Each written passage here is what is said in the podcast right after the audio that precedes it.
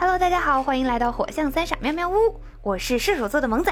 我是白羊座的米卡萨，我是狮子座的 Robin。今天我们要聊一聊这个春节最大的惊喜《流浪地球二》啊，简直是我们三个人心目中最棒最棒的春节电影。下面请三哥先激情开麦。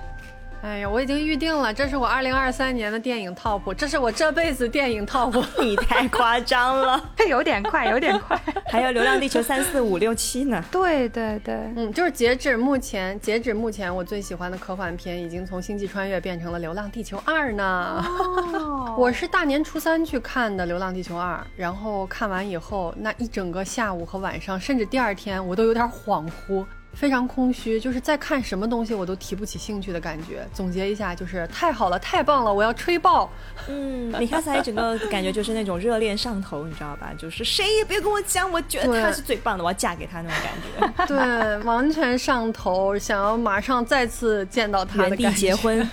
原地结婚。因为我是作为一个从小看科幻世界比看读者和青年文摘要多的人，我对中国科幻就是有粉丝滤镜的。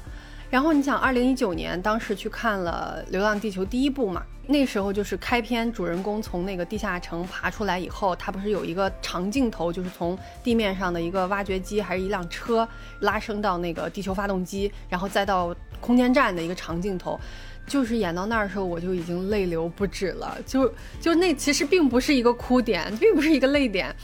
但是我的感觉就是，我小的时候靠自己的想象力根本描绘不出来的科幻世界，终于被有能力的人具象的呈现了出来，配得上“恢宏”二字，本人十分满意，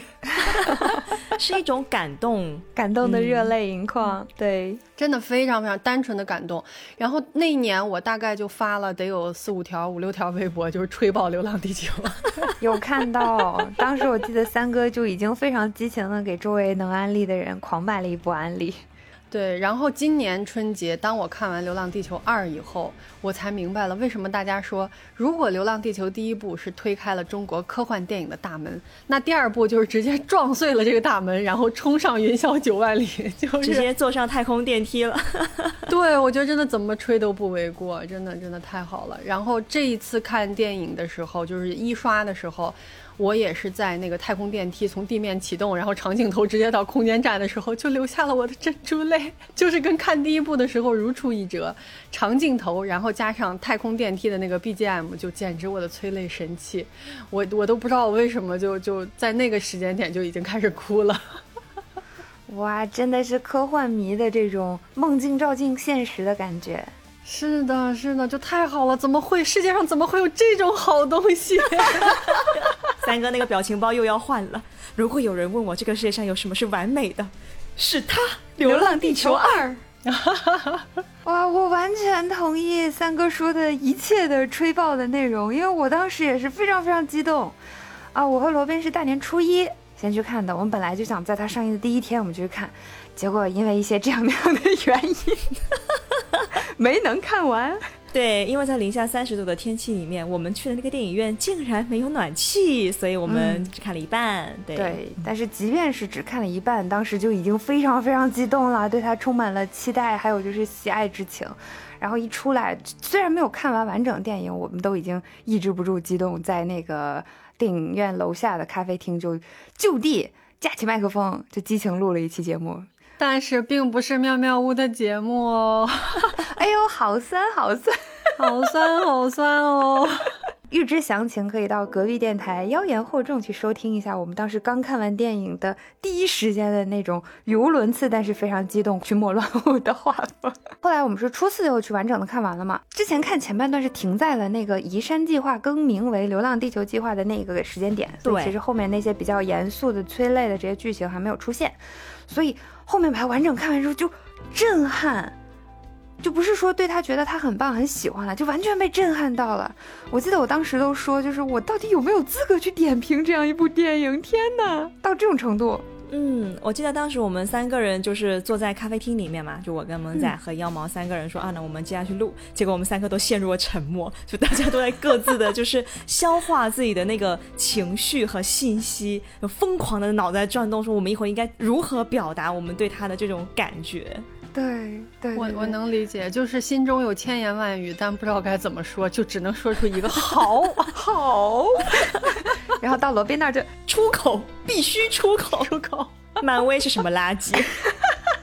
禁止拉踩，禁止拉踩。嗯，漫威在我心中它不属于科幻电影，它属于爆米花，就是超级英雄。对，爆米花电影。对，我们在妖言惑众说的更夸张，我们说漫威是什么屌东西？基森，以上是妖妖言惑众言论，不代表妙妙屋。什么？什么？你刚刚不是也说了吗？回事？反正当时看完之后，就先是被这个电影的剧情本身就震撼到了嘛。后来之后就开始暴风吸入各种相关的什么采访、文章解读，还有二次创作这些东西。为了核对各种细节，我前几天还专门又去看了一遍电影，就二点五刷。当时还是抱着一个本子坐到第一排，一边看一边记笔记。一边这是我第一次。一边看电影一边记笔记，你们知道吗？而且是那种在影院看没有办法暂停的那种。而且这个电影到后面不是有很多催泪的点吗？就是即便你看了第二第二遍，你还是会哭，一边哭一边记。对，一边一边哭一边擦眼泪一边记笔记，你知道？这种体验也是挺神奇的。对对对，嗯，我也是。我二刷的时候，我是过完年回到北京二刷嘛。然后我应该是找了我认为当时我能买到的最好的屏的最好的票，就是在环球影城的那个 IMAX 的影院，它是一个激光 IMAX 的影院啊。然后因为晚上嘛，人也非常少，厅又比较新，就是效果还确实不错。然后我看的时候，我当时就想，我今天是带着任务来的，我得把周老师的故事线好好复盘一下。周老师第一次出场的时候说了什么什么什么什么，代表了什么什么什么什么什么，怎么怎么怎么怎么样，然后在那脑内回放了几遍，然后。接接接下来我就完全陷入了剧情，一切都已经忘记了。等他再想起这个任务的时候，就已经是出电影院之后的事情。出电影院之后，对对对，我今天要来干什么来着？哦，我好像是来记笔记的。对，非常沉迷，非常沉迷。哎，反正如果说对这个电影的喜爱之情，这种激动的心情，我在那个妖言惑众的那两期节目里面已经燃烧殆尽了。有兴趣的可以一步去听一下。啊，今天我们火象三傻妙妙屋呢，主要是做一下剧情的梳理，还有世界观的解读，因为。啊，我们在这个激动录完节目什么之后，就就是看完初次看完电影，然后非常激动的心情之后，回去翻这些二创的时候，也看到一些可能不太友好的负面的评价。但是这些评价主要是集中在对这个电影的剧情可能没太看懂，或者说后面它的剧情实在是信息量太大了，所以可能你但凡漏过一个点或者几个点没有串起来，你可能真的是没跟上。对对对，所以我觉得这个非常可惜，因为这种原因，然后觉得这个电影不好的话，真的是，呃，小破球嘤嘤嘤。所以希望在吹爆之余，我们能够展开说说它到底好在哪儿啊，然后把这个事情给大家讲清楚。嗯，也是借我们的这点绵薄之力啊，用力所能及的方式去推它一把，希望小破球越来越好，被越来越多的人喜欢。嗯嗯，希望小破球越滚越大。嗯。当时我们决定做这个策划的时候，好像还有一个春节票房排行榜，小破球还是第二来着，现在已经第一了，妈妈好欣慰。哎呀，我我觉得这个倒就是票房什么的，我没有特别关注，但是我只是觉得我们中国能够拥有这样的科幻电影，真的这是一件非常非常了不起的事情。其就是广大观众可能不知道这在科幻迷眼中意味着什么。嗯嗯，我我觉得这是一件非常非常厉害的事情。就是别人喜不喜欢我不管，反正今天我就是要吹爆它。那么就由米女士先为我们介绍一下这个故事的背景吧。嗯嗯嗯，因为我很早看过《流浪地球》的小说原著，它其实是一个相对很短的一个故事啊。我给大家简单的讲述一下吧。在《流浪地球》的原作小说里呢，就是作者刘慈欣老师他十分简洁的给大家描述了一个这样的世界。嗯，说呢，在三个多世纪以前，天体物理学家们就发现说，太阳的内部氢转化为氦的速度突然加快，会发生氦闪。这氦是氦气的氦哈。用比较通俗易懂的说法，就是太阳要爆炸，太阳要膨胀，会变得越来越大。那预计在未来的一百年会吞没地球，三百年吞没太阳系，地球可以说是走投无路，要么坐以待毙被太阳吞灭，要么就是逃向太阳系以外的地方寻求出路。所以呢，在当下的环境里，唯一的生路就是向外太空移民。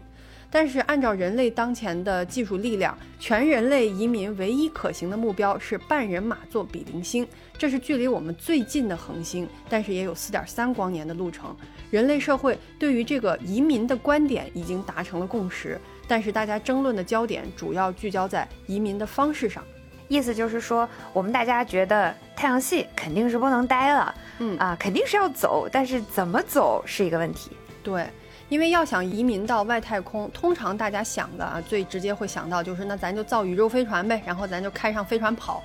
持这一观点的人呢，在原著小说里叫做飞船派，在电影里呢就对应了这个方舟派，就是开开着飞船，开着这个空间站跑。但是飞船派有一个最大的问题，一个呢当然是比较古老的承载量的问题，谁走谁留的问题；另一个呢就是人类要想抵达目标的移民点需要十七万年，而在飞船的漫长的航行过程中，它自身的生态系统连十分之一的时间都坚持不了，也就是说，咱这一飞船的人根本不可能活着开到目的地。对，因为在原作小说里面还专门有一个老师和学生互动的剧情，大概意思就是有一个学生他是支持飞船派的嘛，然后老师说飞船派的生态系统是维持不了那么久的，就举了个例子，那个学生之前根据精密的计算做了一个生态球，在这个球里面有条小鱼，有一些供小鱼吃的东西，然后还可以发生什么光学反应等等等等。经过他精密的计算，本来这个生态球可以永远持续稳定的运行下去，结果球做好以后。不到几天，里面的生态系统就破坏掉了，小鱼就死掉了。老师就说这个生态系统太小了，越小它就越不稳定。哪怕你经过精密的计算，但是哪怕任何一点点误差、失误或者是意外，都可能对它造成毁灭。所以对应的，我们的飞船尽管已经可以造的很大了，甚至最大好像是可以有一个城市那么大，但是它相比地球而言还是太小了。所以十七万年这么漫长的时光，很难真的是稳定住一个生态系统。那没有一个稳定的生态系统，人类是很难活下去的。对，还没开到点儿呢，就已经都 没了，大家都没了。对，所以呢，这个时候的世界的联合政府，他们呢也在经过了各种的选择和验证之后，那同时也选择了一个大胆但孤注一掷的方案，就是开着地球跑。这一派简称叫地球派。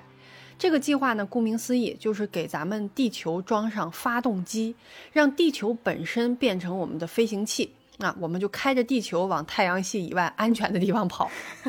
但这是一个非常大的工程，当时谁听了不得说一句异想天开呢？所以联合政府呢，它也有周密的、漫长的计划啊。这个计划我来帮大家简述一下。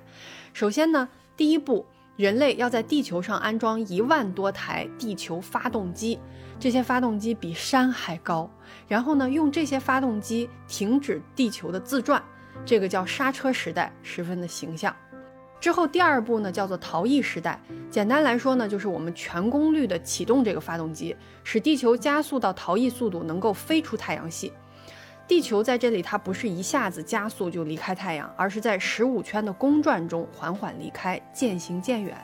地球的第十五圈公转轨道的远日点会到达木星的轨道，地球将与木星在几乎相撞的距离上擦身而过，然后在木星巨大引力的拉动下，最终达到逃逸速度。借助的这个叫做引力弹弓。其实这个内容呢，就是《流浪地球》第一部的主要内容，就演了木星的这一段。对，然后第三部呢，就是叫加速流浪的时代了，地球就靠这些发动机在外太空持续加速，飞向我们的目标比邻星。第四步呢，叫做减速的流浪时代，也就是流浪时代的第二阶段。因为地球不能就是一猛子一直飞，它到了地方得停下来，所以在合适的位置呢，我们要使地球重新恢复自转，并且向反方向减速。那第五步就是大成功的新太阳时代，就是我们地球呃顺利到达目的地，然后泊入这个比邻星的轨道。这是一个长达两千五百年的计划。要经历一百代人，就听起来就是真的是一个难以实现的目标，感觉不知道在哪一代就会出现不知道什么问题。我稍微查了一些背景知识，我觉得非常有意思，我还是想补充一下的，就是我们人类目标的那个星座叫半人马座，然后比邻星是里面的其中的一颗恒星。半人马座它是一个三星系统，看过《三体》的人对这个三星系统应该就非常的熟悉。就是它里面有三颗太阳，然后这三颗太阳，它是以一些可能不太规律的规则在互相之间产生一些作用，导致这个星系里面啊，围绕这三颗太阳的这些行星上面的环境会非常的变幻莫测，不利于生物生存。熟悉《三体》的朋友都知道了。所以其实《三体》那个故事里，三体人他们就是在半人马座。然后《三体》故事里面，三体人不就是觉得，哎呀，我们这边的生活环境太恶劣了。然后通过望远镜一看，哟，那边有颗蓝色的稳定的小花园，地球，我们要去那儿生存。然后就像移民，就开着舰队来去来地球移民。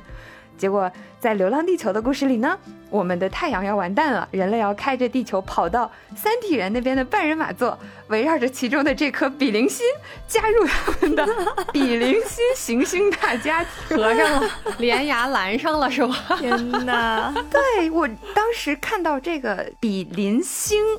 然后稍微研究了一下它到底什么东西以后，然后再结合《三体》的那个故事故事设定，觉得很有意思。后来也在网上看到了很多同样发现这个滑点的朋友做的二创嘛，大概意思就是人类和三体互相换家，两边这边开着飞船，这边开着地球，然后互相擦肩而过的时候，发现哟，你去哪儿呀？哎，我去太阳系，别去了，那个地方要炸了。三体开到太阳系以后，说我那么大一地球呢，我地球呢？对，就围绕着这个梗，就有很多不同的二创，但是大概原理就是这样。这也是一些一些真实的人生，就是谁也别羡慕谁，大家都不好过。对，家家有本难念的经。对对对对对，反正这就是我们要去的关于目的地比邻星的一点点拓展啊。然后刚刚三哥分享的就是整个《流浪地球》这个系列的一些主要背景设定嘛。那在第二部这一部电影的故事发生的时候呢，世界各国是刚刚确信太阳会发生氦闪，然后组成了一个联合政府，大家简称为 UEG，好像是 United Earth Government 的意思啊。而当时的联合政府还没有想清楚该怎么应对灾难，也就是说没有想清楚怎么移民、怎么跑，有一些分歧。坚持带着地球跑的主要是中国政府，还有很多其他的国家是飞船派。甚至我据说啊，听说还有呃想要执行快乐一百年计划的，不是一百年就要吞没地球嘛？也就是说地球还有一百年的日子可以过，所以这个快乐一百年的意思就是在仅剩的一百年时间里，我们也不考虑逃生，也不做任何应对，就让全人类快乐的享受剩下的时光，把资源消耗殆尽，钱拿出来都给大家分了。对对对对。也不是不行，就是快乐一百年。哎呀，天哪！这这米卡萨一说，我觉得光听了就很快乐，钱拿出来给大家花。对，听着就很爽，所以支持这个计划的应该也会有很多人。我坚定要站在这个快乐一百年。天哪！因为你想，其他的计划如果是飞船派。那就说不定我这种小屁民是上不了那个逃生的方舟的，对对对。嗯，带球跑呢，听起来也很不靠谱，而且带球跑这个过程这么漫长，到新生活、新世界都已经不知道我的第多少多少多少代了，甚至我有没有后代都是个问题。谁在乎那么远的事情？我就想快乐一百年，非常现实。对，然后就在这样关键的时间点，在这个电影里面啊，这是电影的设定，原作里是没有的。电影里有一位印度的科学家开发了一项名为数字生命的技术，它能够完整的读取人类大脑，然后在数字世界里生成一个一模一样的人。虽然这项技术很快就被联合政府禁止了，但它在民间呢已经有了大量的支持者。这些支持者被称为数字生命派。呃，其实也很好理解，我感觉跟那个快乐一百年有一些神似之处嘛。对，异曲同工，就是对普通民众而言，是吧？我就直接是把自己变成数字生命，在一个数字世界里面，哎，快乐的、永恒的、无忧无虑的，没有任何痛苦的生存下去，不是挺好的吗？简直就是永生。数字生命这个概念可以说几乎是电影原创的，因为小说原著里与之有关的只有记忆遗传这个概念，说的是当时人类为了促进发展，通过这个将记忆遗传的技术，让小朋友们可以快速的掌握知识，主要是科学技术的知识，然后能够更快更好的建设地球，早日跑路。关于数字生命，我们之后再聊。我们可以先给大家讲讲这部电影到底讲了一个什么样的故事。首先呢，《流浪地球二》电影开始的时间正是全人类正式面对太阳氦闪的现实，但是对于解决方案还没有统一决心的年代。刚刚提到的这个数字生命派与主张移山计划的这个呃中国以中国政府为代表的这个联合政府吧？哎，不对，应该是中国政府主张，联合政府当时还不主张，对不对？移山计划是最可行的嘛，所以当时还是在试验阶段，所以是要先试一试能不能行。对，联合政府同时在试移山计划和方舟计划，对，大家都在推进，对。但是这个时候，这个数字生命派其实跟联合政府是有一些正面的武装冲突了，而且它并不是民众与联合政府那种小打小闹，而是民间的武装力量也越来越强，疑似有其他的政府在暗中支持。然后我们的电影实际上是从一个战争的废墟中开始的，呃，那个城市是非洲的利伯维尔市。这个城市呢，刚好坐落在赤道上面，所以地球发动机的试验机和太空电梯都建在这里。这个时候的地球其实已经伤痕累累了，是一个连蚊子都难以存活的时代。这个废墟当中呢，我们可以看到两个身着军装的人影啊，分别是吴京老师饰演的刘培强和沙溢老师饰演的师傅张鹏。然后从对话当中，我们可以看得出来，张鹏是刘培强的父母的战友，应该是在刘培强的父母双亡之后，张鹏就代替他的战友，把他们的儿子抚养成人。那今天呢，他们来主要是为了给刘培强的父母烧纸啊，应该是他的父母是战死在利伯维尔了，然后他们来就是想要告诉这个刘培强的父母说啊，你们的儿子很棒，他已经考上了预备航天员。这个时候，刘培强呢还是一个愣头青啊。师傅张鹏在那感慨说：“哎，如果你这个正式航天员的考试也通过的话，你就会被送到月球执行任务。”然后刘培强的回答是：“挺好啊，一家人都在天上整整齐齐，反正地球一点都不美好。”嗯，记住这句话啊，因为很快刘培强就会啪啪打脸。他呢，马上就要在下一幕遇到他的命中注定的那个人——韩朵朵女士。哦，这该死的爱情！在预备航天员集合的那一天，有数字派的暴徒抱着炸药就冲进基地，啊，千钧一发之际，同为航天预备员的韩朵朵是全场第一个做出反应的人。还非常帅气的用一个过肩摔把那个恐怖分子就直接撂倒在地，夺走武器，帅下全场。然后刘培强啊，墨镜一耷拉，盯着眼前女孩，哇靠！这个时候心动的感觉，婚礼的 BGM 在刘培强的脑子里面响 起。然后下一幕就是刘培强幻想自己抱着他和朵朵的宝宝的幸福的画面，就典型的看你一眼已经知道孩子叫什么了，孩子长啥样都知道了，孩子名字都起好了，形象非常形象。对，大家在想象吴京老师那张脸是吧？哦，也墨镜一搭，哎，姑娘，媳妇儿呀！我宣布，这就是我老婆。对，大概就是这种感觉。然后，正当刘培强的视线马上就要随韩朵朵而去的时候，师傅张鹏的大脸，也就是沙溢的大脸，突然挡在他的视线前。他笑眯眯又皱巴巴的说。地球美好不？然后紧接着就是紧锣密鼓的集训，那个刘培强、韩朵朵他们都要参加那个航天员的那个集训，要通过考试嘛。那这个考试一看就是不是给那种正常人类设定的考试，就就像像咱们这种菜鸡上去就对吧？米卡萨那个对吧？一分钟的那个什么 平板支撑都不行，他还没踏进基地就已经摔倒了，然后就被 pass。不要再说了。对对对，但是非常不可思议的是，刘培强跟韩朵朵他们两个都通过了这个人类社会上最恐怖、最严苛的考验。此处为那个没有通过考试的呕吐老哥默哀五秒钟。没事，他不孤单，通过率应该不是很高的。嗯，对对对，对我我查了一下，NASA 现在的那个航天员考试的一个通过率大概是百分之零点零六六。哦，这个考试的话，应该会比这个更低一点，毕竟要坐了太空电梯疯狂上下，然后你还不能不能把这个刚吃的早餐吐出来。我一想象，我觉得很可怕。对 对对。然后在集训的过程当中，因为这里有一段就是比较紧凑的一段剪辑，表现了他们怎么参加那个各种各样的考试跟集训。那两个人朝夕相处，共同训练，一起通过考试，实际上就是在在这个过程里面感情就急剧升温了嘛。嗯。然后这个时候，刘培强就觉得是时候正面出击了。那一天，刘培强用两包香烟贿赂了看门大哥，然后准备去找朵朵表白。这个时候，距离空间站坠毁大约还有两个小时。就因为电影它当中播的时候，就是它会在那个旁边有个大字幕啊，你在这边看的实际上是比较快乐的剧情，但实际上它会告诉你，再过一会儿要出事儿了。对，一种比较反常的表现手法。对，就我们我们会有两条时间线在这里面，嗯，然后刘培强成功混进朵朵太空电梯之后呢，啊，接下来就是一段非常甜蜜的那个表白的一段戏啊，请大家珍惜现在这种快乐的剧情，对。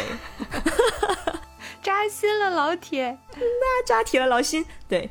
刘培强本来是把那个玫瑰藏在身后的啊，非常羞涩走到朵朵面前，结果一下就被旁边的那个猪队友黑人小哥给戳穿了，然后朵朵就发现了，然后朵朵说：“哟，来送花呀？送谁啊？要不我帮你送啊？”然后刘培强顾问了，小妹妹。对，刘培强我支支吾吾，戳手手，一瞬间就傻掉了，不知道该说什么。哎，这个，哎，这个我，哎，对对对，就哎，我我我送谁了？我想不起来了啊，我下次再来。然后就是送那个谁，他就一直说那个谁，哎，就那个谁，那个谁，就那个谁啊？对他都不敢正眼看朵朵啊。对对，就嗯羞涩。然后朵朵就啊，那行，那我先替你收着，想好了再告诉我哦。我说我真的太可爱了，怎么会有这么可爱的姑娘？嗯，糖度爆表。没错没错，因为因为朵朵肯定是明知故问，他当然将那个花送给他的啊。我就觉得当时你知道那种那种课堂的心理，就是这就是双向奔赴嘛，原地结婚。你知道我喜欢你，我也知道你喜欢我，问题就是谁先捅破那个窗户纸嘛，对吧？其实大家都心里都很急，大家都在等那个合适的表白时机，都在期待一些啊有点浪漫的仪式感。然后我就觉得那种大大家可能都有体会过哈，就是我自己很想说，但是我又探头探脑的紧张的期待对方先说，就那种感觉，你懂吗？就是嗯，然后恋爱的勾心斗角，哎呦，哎呦，哎呦，对，就是你明明已经感受到彼此，但是你又因为你在乎他嘛，所以你不敢百分百的确定对方的想法，所以你的心就会扑通扑通，这不是爱情是什么玩意儿？哦，这该死的爱情，这该死的爱情，对。然后，所以刘培强拿着花出现的时候，朵朵就立刻懂了嘛。但是朵朵看他很害羞，他也没有追问，他只是自己把那个花就捧好好。然后后来太空电梯遇袭的时候，他也一直就是一直把这个花捧在手里。对，就我觉得这段处理的。非常好，因为他会比你当场说出来那种冲击要强很多。嗯，就是那种我把你那个爱情最美的那个部分，那个隔着窗户纸，大家啊，就那种感觉，那种暧昧朦胧的感觉，演给你看。就包括后来刘培强不是隔着玻璃门跟朵朵说说了一句话嘛，那个口型，就我们观众是站在朵朵的视角，我们是没有听见刘培强说什么的。但是后来好像听说他说的是花是给你的，好，大概是这样子吧。所以你看的时候，你会挠心挠肺啊！他在说什么？对，好想知道。我得三刷了，我得。我觉得郭导没有拍出来，就是想吊着我们。哎，可恶！这该死的。我看过一个那个就是视频，就是人家采访他嘛，就说吴京老师，你当时那句话到底是什么？他说他大概就说，就说应该就是那个，就这花是给你的，花是给你的。哦，对。然后他们就说郭导是故意这么拍的，他就是想要这种隔着玻璃门、隔隔着窗户纸去表白这种感觉，他觉得这个是爱情最美的阶段，故意这么拍的，你懂吗？哎呦，导演太会了，太会了，可逗了，可逗了。嗯，对，但是呢，就在这两个人你侬我侬，然后我们都纷纷磕到的时候，这个全片的第一个意外就发生了。当时呢，就是这个不明势力，呃，黑进了联合政府的系统。他们做了两件事情，一方面呢是大量的无人机失控，集体起飞，然后开始轰炸这个太空电梯的基地，并且攻击其他的飞机。另外一方面呢，就是太空电梯的这几个轿厢。就是这个电梯本身全部都脱离了这个总部的控制，就是直接飞升了。然后呢，不明下降的也直接飞升，就升回去了。本来人家要回来了，又又送出去，原地加班。对对。然后这个控制室就是发现这些电梯已经不受自己控制了。然后这个时候呢，敌军还趁乱发射了导弹。他们是把这个导弹依附在了电梯轿厢的表面啊。以以此就是借助这个太空电梯带着这个导弹通过空间站的安检，然后再通过这个自杀小队，就每个电梯里边都有自杀小队，他们在电梯内部去遥控引爆这个炸弹。一方面是炸毁太空电梯，但真正的目的就是想借助太空电梯直接炸毁方舟号空间站。这个方舟号空间站就在这个太空电梯的顶上，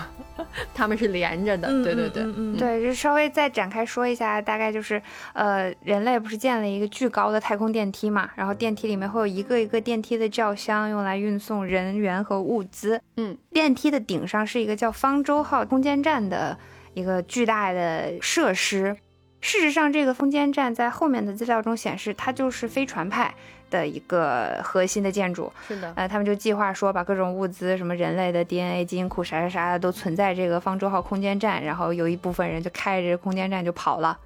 就移民出去了，离开地球。啊，这次袭击把这个空间站炸掉以后，后来人类又搞了一个领航员空间站。嗯嗯。但是当时领航员的空间站在对外包括对内的很多的数据和资料里面，意思就是这已经不是我们要逃跑那空间站啦，它是为了陪伴我们的地球，然后给这个流浪中的地球提供一些什么导航呀、啊收集数据啊什么这这些功能的。但是我们看了第一部也就知道了，事实上这个领航员空间站是方舟空间站的一个继承者，人类在建造它的时候还是偷偷的。又把这些啊各种什么 DNA 数据啊，人类的所有文明资料呀，各种物种的资料也偷偷的藏在了这个领航员空间站里面，这个是另外的后面的故事了。嗯，对，也正常嘛，总要有个背手嘛。而且他这个恐怖袭击里面，乍看的时候，其实我是有一点懵的，我就在想，特别是导弹出来的时候，我下意识的反应是，为什么不直接拿导弹去射那个空间站呢？还非要说。先飞到这个基地，然后再往上，然后再贴到电梯的轿厢，还要手动引爆，设这么多流程，这个不会更复杂、更容易失败吗？后来稍微冷静一下想一下就明白了，因为可能太空电梯再往上走，它没有空气，有些就是物理的条件限制，导致这个导弹飞不过去。因为有个镜头也是那一个角色叫诺夫，他开着战斗机在追击这些导弹的时候，他飞到了一定的高度，他就没法再往上飞了，他就掉下去了。所以导弹也是一个道理，所以必须要吸在这个轿厢跟着他进去，包括过安检也是一个考虑，然后再通过混在电梯里面的人员去手动引爆。然后这个人员还要去盗用、盗取这个正式的航天员的身份才可以去实现，所以其实他是设计了一个非常精密的计划。但是在电影里面，他就通过几个简单的，甚至是有些混剪、稍微有些混乱的这个镜头把它展现出来。所以你一定要非常聚精会神的去看，甚至你聚精会神去看，可能也第一时间没有理解的很明白，就觉得哇这边又打起来了，那边又炸了。但你事后再复盘一下，就会发现真的是一个很严谨的计划。是的，是的，它一定是在设备上和射程上有一些限制，然后这个反派肯定也是深思熟虑之后才决定这样操作的嘛。对，嗯，他不是那种看起来很蠢，只为了追求视觉效果，这儿炸了那儿炸了，他们又打起来了的计划，是经得起推敲的。所以这个事情大家要是没看懂的话，太可惜了，我们就多讲一下。嗯，嗯，对，因为这段的话，我当时也是在看第二遍的时候。才明白嘛，包括说他一开始实际上是有派了好几个那个自杀小队去到各个轿厢里面去埋伏。那本身这个太空电梯的话，它最终停泊是停泊在太那个空间站嘛，他们的目标实际上就是要炸毁空间站，然后顺便把太空电梯也毁掉。这样的话，移山计划就会嗯非常严重的去受阻。方舟计划受阻，两个都会受阻，都会受阻。嗯，对对对，所以我是理解说，呃，当时我们看的时候，可能因为它快速剪辑，我的懵逼点主要是在于，为什么有几个人就他们在别的轿厢里面欢呼嘛？当时没有明白过来说，那几个人其实就是在另外一个轿厢，他们成功控制了那个轿厢的恐怖分子，他们的计划实现了。对，就后来二刷的时候才明白这个计划是这样子的。对，因为他们穿的衣服都一样，而且都是各国人民，就正派和反派都混在一起，你并不知道哪个是。真正的人，呃，这个航天员哪个是恐怖分子？所以当一群人抱在那欢呼的时候，你以为是他们击败了恐怖分子，但实际他们是成功的恐怖分子。这些镜头又混在一起，所以是是需要稍微理一下的。对对对，那那我们再回到那个刘培强跟韩朵朵这条线上。当时的那个情况就非常紧急了，因为太空电梯它突然启动，而刘培强呢，他是来串门表白的嘛，所以他毫无准备呀，就一脸懵逼，什么什么情况？然后朵朵呢就立刻把这个刘刘培强摁到了座位上，帮他绑好安全带，才回到自己的位置上。哎呦，你就看那个吴京老师那小眼睛啊，都眯成一条缝儿，有在说，哎，媳妇儿你真好。他没说啊，但他的眼睛深情的看着韩朵朵，对，就那种感觉啊。就被保护的那种感觉，对。然后紧接着就是他们的所在的那个太空电梯就被暴徒抢占了嘛。然后刘培强他为了保护朵朵，就把他关在了那个一个另外一个房间里面，就是跟那个暴徒是隔离开来的。然后刘培强自己就去单挑那些呃恐怖分子，然后一波成龙大哥式的打斗戏之后，朵朵呢。虽然他被锁住了，但是他在那个被锁住的房间里面那个舱室里面，他找到了一个机械手臂。那个机械手臂是可以助力的嘛？我理解，外骨骼，外骨骼设备，对，外骨骼。OK OK，对。他就直接一拳就把那个玻璃撞碎。然后在恐怖分子马上就要引爆整个太空舱的时候，使出了一招庐山升龙霸，咣的一声，直接就送那个恐怖分子离开这个美丽的世界，声音超大的，对，感觉一定很疼，也可能一点都不疼，直接就离开这个美离开这个美丽离开了美丽的世界，无痛升天，好吧。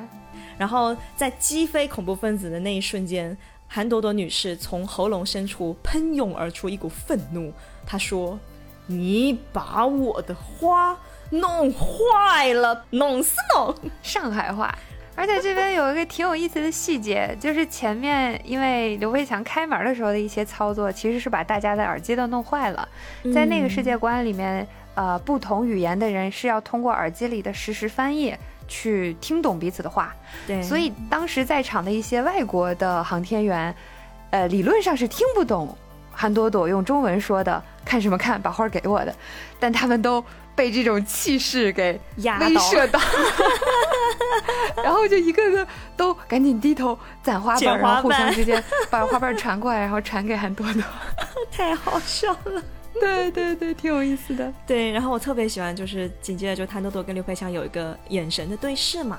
其实就是那一瞬间，大家彼此就确定了彼此的心意吧，就不用再多说什么了，对吧？嗯。嗯，他们这个叫香成功的解决了恐怖分子的时候，大家还沉浸在这种胜利的、甜蜜的爱情的对视里的时候，突然外面就有一个可怕的东西掉了下来。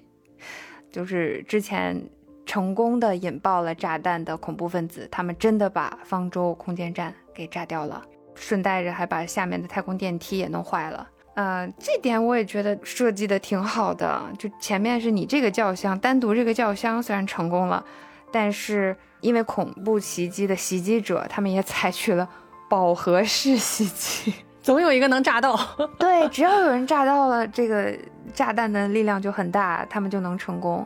就其实我觉得也是侧面体现了个体的力量的渺小吧。你个人英雄主义，你只能救得了这一台电梯，但是你还是救不了空间站。我是这样理解的。所以最后结果就是方舟号空间站和太空电梯都毁掉了，恐怖袭击成功了。对。然后这一次恐怖袭击发生以后，就是刚才我们讲的，他对方舟计划，也就是开飞船逃跑计划，以及对月球的建设都产生了致命的打击，其实就是对移山计划产生的打击。所以等于人家这个就是一石二鸟嘛，人家这一次袭击。于是呢，这个画面就来到了联合政府的会议现场。这个时候，我们第二位男主周哲直周老师就出场了。周老师在影片中呢，代表基本代表了中国政府，类似于外交官的角色。他在联合国会议的现场呢，就这个移山计划，就是其实就是愚公移山的移山嘛。他就跟这个各国政要开这个闭门会。嗯，在恐怖袭击这一次事件发生以后呢，美国代表就希望说我们要暂缓移山计划，但是周老师就坚持继续推进，并表态说窗口期只有十三个月，太阳不会等我们。这个时间点其实大家都看出来了，就是流浪地球计划还不存在，联合政府呢也并未达成共识，整个世界局势非常混乱。数字生命派和开着地球跑的这两派就是在世界各地在打仗嘛。然后周老师代表的这个中国政府呢，对移山计划有非常非常周密的布置。这里要提一下，就是把地球开走的同时，还有一个重要的步骤，就是我们要把我们的小老弟月球推离地球轨道。这个是为了避免在地球加速跑的过程当中呢发生撞车，同时呢，联合政府也预测到了之后的这个大型长期的太阳风暴可能会对月球基地的基础设施产生非常大的损坏。这个太阳风暴大家可以简单理解为就是太阳在月球表面引起的一场带辐射的风暴，这个辐射会损坏很多很多的基础设施和我们的这个设备，然后重建呢，你又需要大量的时间、人力、物力，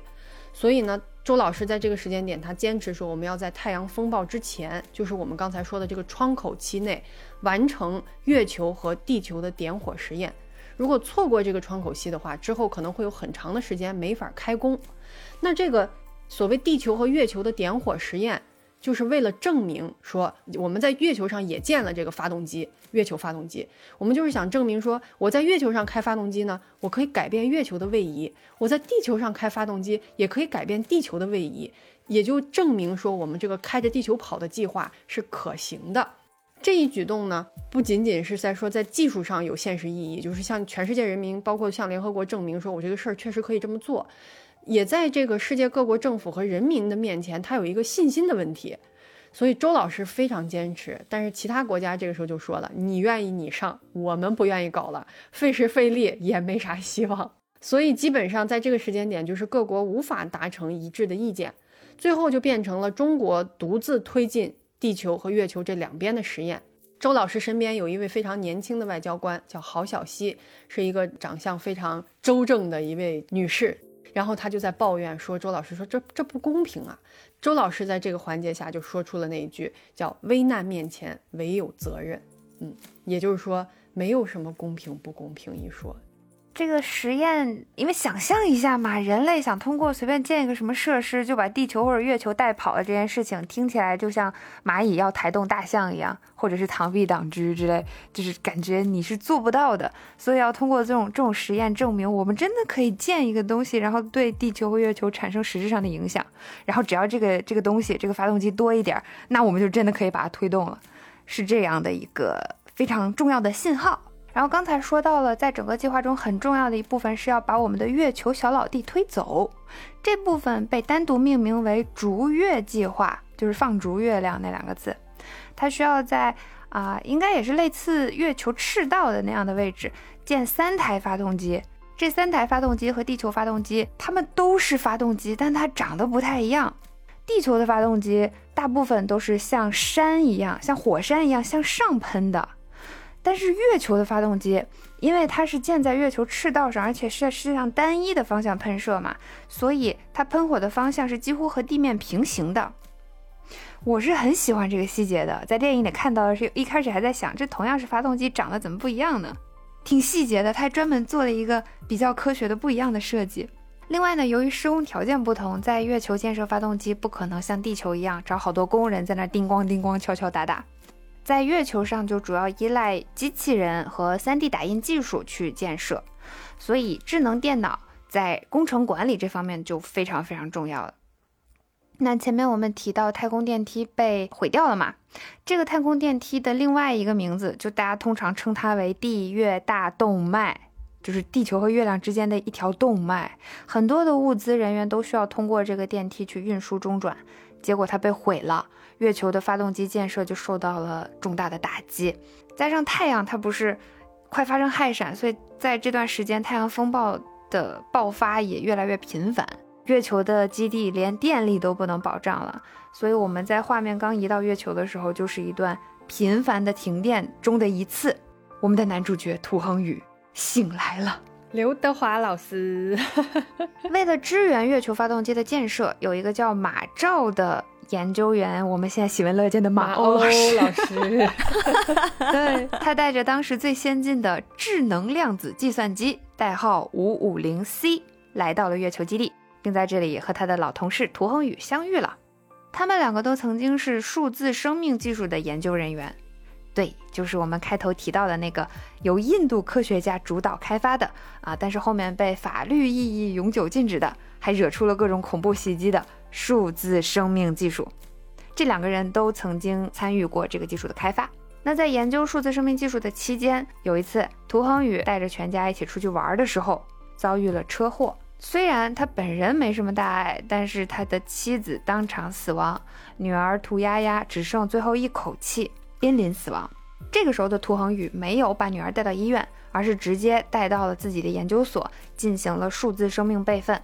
之后，他也在领导马照的关照下，获得了一台五五零系列的智能量子计算机，当时的代号还是五五零 A，应该是最初一代的实验机之类的东西吧。所以，涂恒宇就可以使用五五零 A 运行涂鸦鸦的数字生命程序，他可以就隔着一个屏幕和电脑里面的女儿去互动。在这里还有一个重要的细节。作为数字生命研究者的涂恒宇和马照，他们都在研究过程中制作了一份自己的数字生命备份。涂恒宇的备份在后面也发挥了重大的作用。我理解哈，这个数字生命的备份和智能量子计算机这两者的关系就有点像 U 盘和电脑的关系，就是你必须两者都有，结合起来才能运行数字生命的程序，缺一不可。啊，回到剧情，马照在月球的期间，他发现涂鸦鸦的数字生命在五五零 A 里面已经产生了自主意识，但是受限于这个 A 它的型号性能不足，毕竟是老版了嘛。每一代丫丫的生命时长都只有两分钟，就相当于它这个机器的算力只能计算推演这个数字生命的发展，就未来它可能就发展两分钟，再往后我就算不出来了，然后就重启，重启到那个最开始的时候，他的生命再重来一遍。这短暂的两分钟的时长也成了涂恒宇的心结，他殷切的希望能够给丫丫完整的一生。这个心愿也变成了一种执念，贯穿了他此后的一生很多重要的节点。呃，在这里想稍微展开聊一下他这个所谓的完整的一生是什么？因为一旦变成了数字生命，本质你就变成了一堆数据，就是一堆零和一。在计算机的世界里，这个数据是可以无限的复制的。同一个丫丫每迭代一次，也都是一个新的丫丫。所以无论是两分钟的涂丫丫，还是后来七十年的涂丫丫，其实都有无数个。所以，涂恒宇所执念的完整的一生，我理解啊，其实是针对涂恒宇而言的。他并不是希望丫丫这个生命有完整的一生，而是一个父亲他想看女儿长大的样子，或者说他希望女儿能跟自己一起长大。就你每次想跟他互动的时候，你能看到原本的那个他，就跟着自己跨越时间走到这个时间点，而不是不停的就两分钟一个新的丫丫，两分钟一个新的丫丫。你想看着他长大，我我倒不觉得说有很多个丫丫，就是因为他那个丫丫是一个时间有限的版本嘛，就是他的那个智能程度就支撑两分钟。就虽然对于涂恒宇来说，每一次都是打开是一个新的丫丫，但实际上它迭代到这儿，它等于停住了嘛，就是它只能支撑这么多。对我理解的，涂恒宇想要给丫丫完整的一生，就是想让丫丫。真正的变成数字生命，就是这个父亲在此时此刻能够想让女儿真正长大活下去的心愿，已经胜过了什么什么人类自救，什么数字生命到底好不好，什么这个就是他想要保护孩子的那个心意是已经大于他原本的这个立场吧。嗯，虽然他本身就是这个数字生命实验室的一员，但是对原先他肯定只是抱着这个。科研的角度说，推进该推进项目推进项目，如果项目被暂停，那项目就被暂停，可能是一种这样的心态。但是当女儿发生这个问题以后，那就是我就想要数字生命，我我瞬间变成数字生命派了，因为数字生命我女儿能活啊，这是我理解的涂恒宇。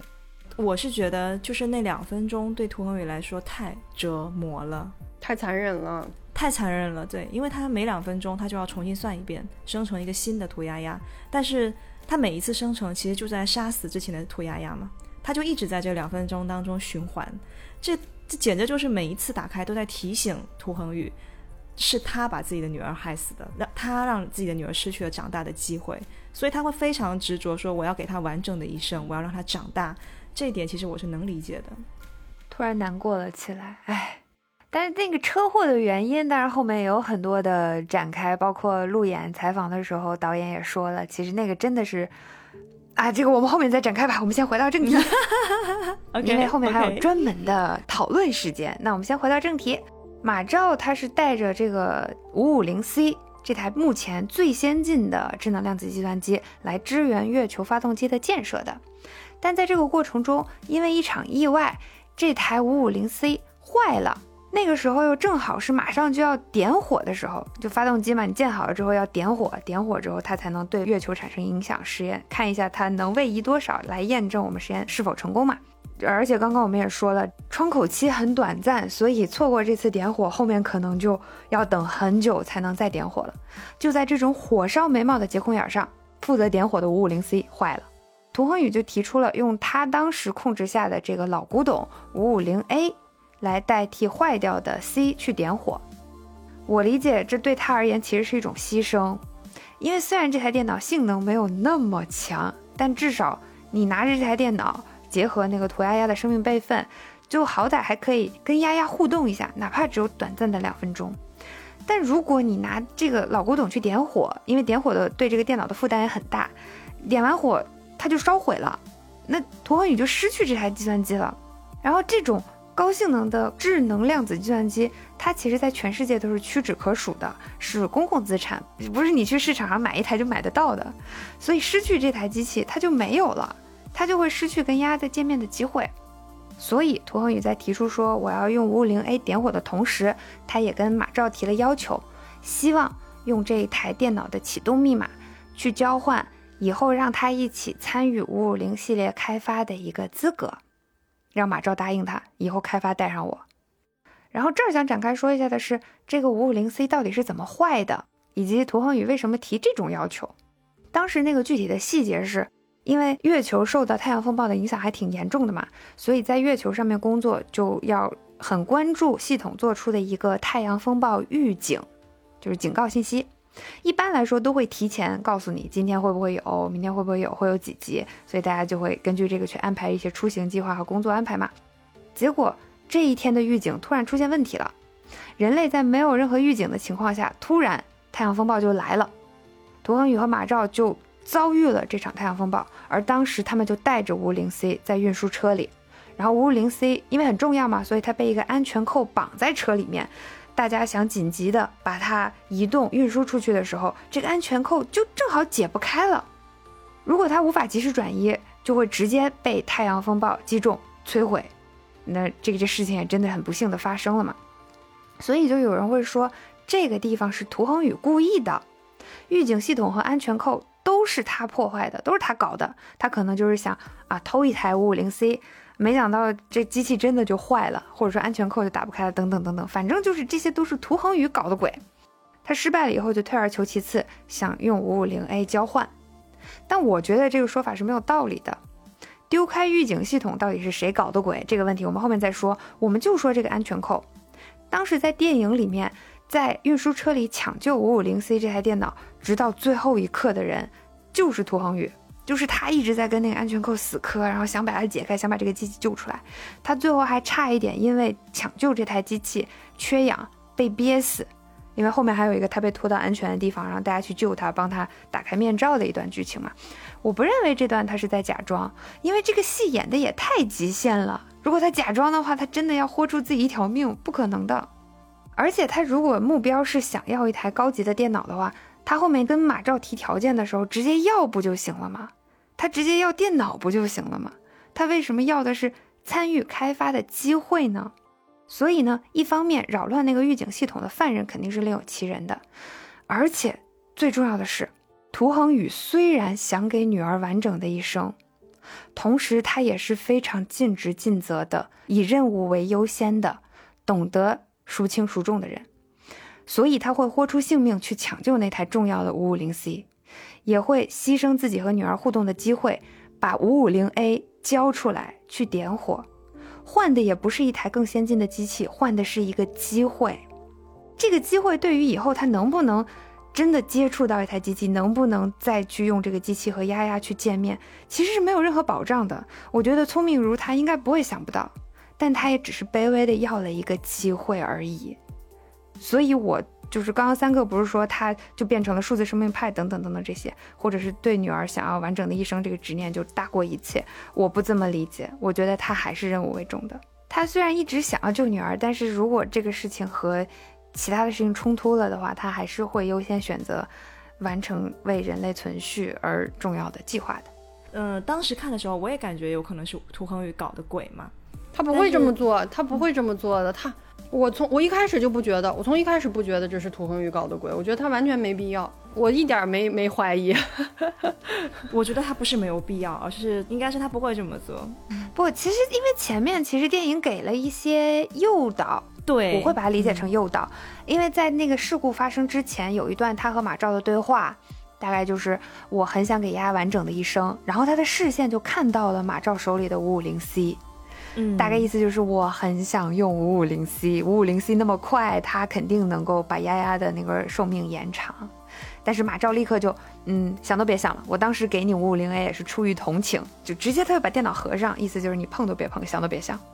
然后涂恒宇就很落寞嘛，有这么一段剧情。如果说有人猜测说是他使的坏，让那卡扣卡住，这也不不合逻辑啊。他既然想要这台电脑，他干嘛要把它扣住，让它损毁呢？我我我从一开始都没这么想，因为他要用五五零 A 来要挟对方。我也不觉得，我就是当时的那个感觉是，他镜头里面给了很多次涂恒宇的眼神，你可以看得出来他的那种绝望，因为五五零 A 对他来讲已经是不够的了。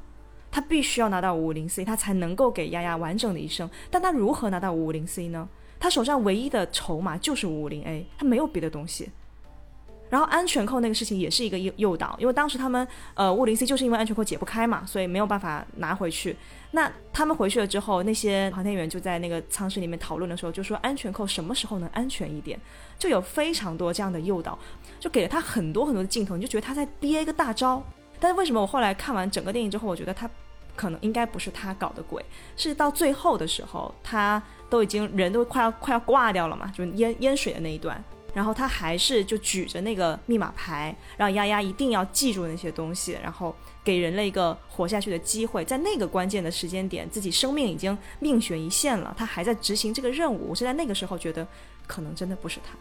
那那肯定不是，就是他想救丫丫和他想救人类这个事情完全不冲突。如果说他只是想救丫丫，如果丫丫一个人活下来，全人类都没了，那又有什么意义呢？不是纯粹的数字生命派，就是大家都进到数字的世界里面，然后就快乐的数字互动，数字世界。嗯，只要机器活下来就可以了。机器活下来，那不也得把地球保住吗？地球要炸了，机器上哪儿保存？不用啊，你直接就在什么保证什么电力系统乱七八糟上面，你把这一组服务器发射到是外太空什么的。我觉得不现实，就那就就那，我觉得不现实，我还是得保地球。不是，因为我看到几个不同的说法，细节来说，就是一个说法是，首先预警系统是涂恒宇搞的鬼。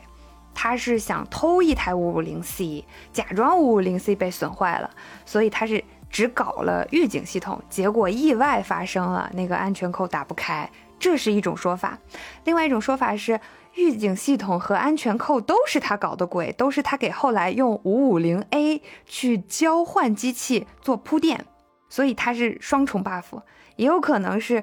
预警系统跟他没关系，但是那个扣是他搞的鬼，他故意想让五五零 C 坏了，这样他就可以，就是找这样一个交换的机会，然后跟马兆谈条件等等等等。其实有几种不同的方案，但是所有的这些说法背后的逻辑都是他在使坏，他想破坏五五零 C，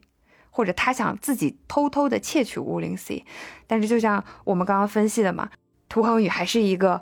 自始至终在努力的为着人类存续而坚决的执行任务的正义的科学家，这是我们的观点了。对了，嗯嗯，就是我我是比较支持这样的说法的。对，包括后面有些剧情我会继续说。对对对，反正现在大家都知道说这个预警系统的破坏以及安全扣这两个事情肯定是有鬼的。嗯，至于是谁呢？我们后面再来聊。我觉得安全扣是意外。Anyway，Anyway，好吗？发散结束，我们回到主线啊。总之呢，虽然经历了一系列的波折，但是月球发动机还是成功点火，验证了逐月计划的可行性，可喜可贺。月球发动机成功启动了以后，地面这边也观察到，就是月球它确实是发生了位移嘛，验证成功了。呃，紧接着呢，地球这边就要做这个地球的点火实验。最开始建的地球发动机，我们也把它打开，看看能不能通过这个发动机也真正去改变地球的位移。当时各国的这个政府在联合国会议大厅里面一起观摩直播。呃，中间还演了一段，就是这个地球的这个发动机启动以后，联合国这个会议大厅里面经历一些短暂的信号丢失，然后大家就开始质疑说，哎，是不是失败了呀？都怪你们中国要搞这个东西，怎么怎么样？然后后来大屏幕又恢复画面，然后显示点火成功，实验成功，然后周老师就坐在台下欣慰鼓掌。当时看到这一幕的时候，周老师整个人展现出来的外交官的风采以及他坚定的信念都非常让人感动。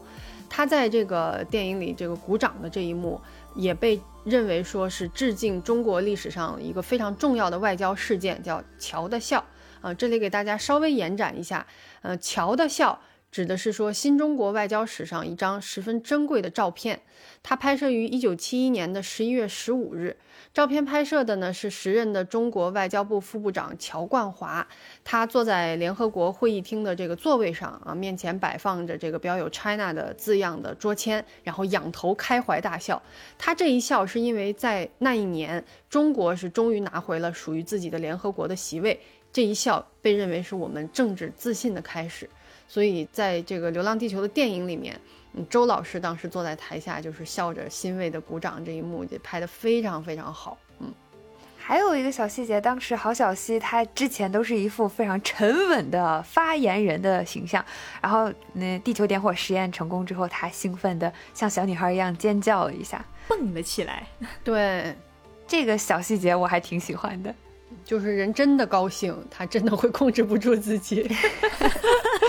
对对对，可爱的本性暴露出来了。对，那至此呢，地球和月球发动机的实验就都成功了。这意味着人类带球跑的方案是可行的，人类终于看到了生的希望啊！数字生命计划的支持率也就随之降低了。既然大家都能活，都能到新世界，那就不去这个虚拟的数字世界了嘛。于是，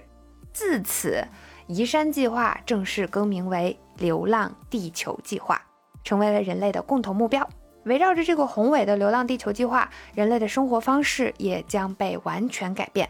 比方说，地球表面在流浪过程中，它肯定会有很大的变化嘛，就不适宜人类居住了。于是，在建设发动机的同时，每一座发动机下方还配套建设了一座地下城。但这个地下城能容纳的人口仅为现存人口的一半儿。联合政府还因此制定了一系列的配套法律法规，比方说，现存人口入住地下城需要抽签，这个签不能转移，只能抽一次；未来的生育权也需要抽签。那如果在地下城遇到岩浆之类的自然灾害，还要以年龄排序逃生，啊，年龄小的先走，年龄大的殿后，通过这一系列的方式去控制人类的数量和质量。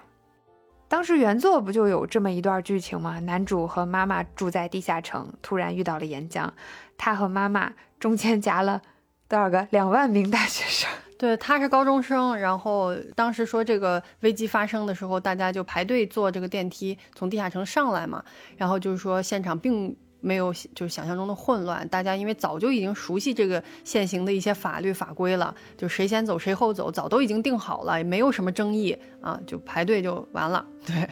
原著里有这么一段，还挺冷酷的，非常冷酷。对，也是在这一次灾难发生，就因为他和妈妈中间隔了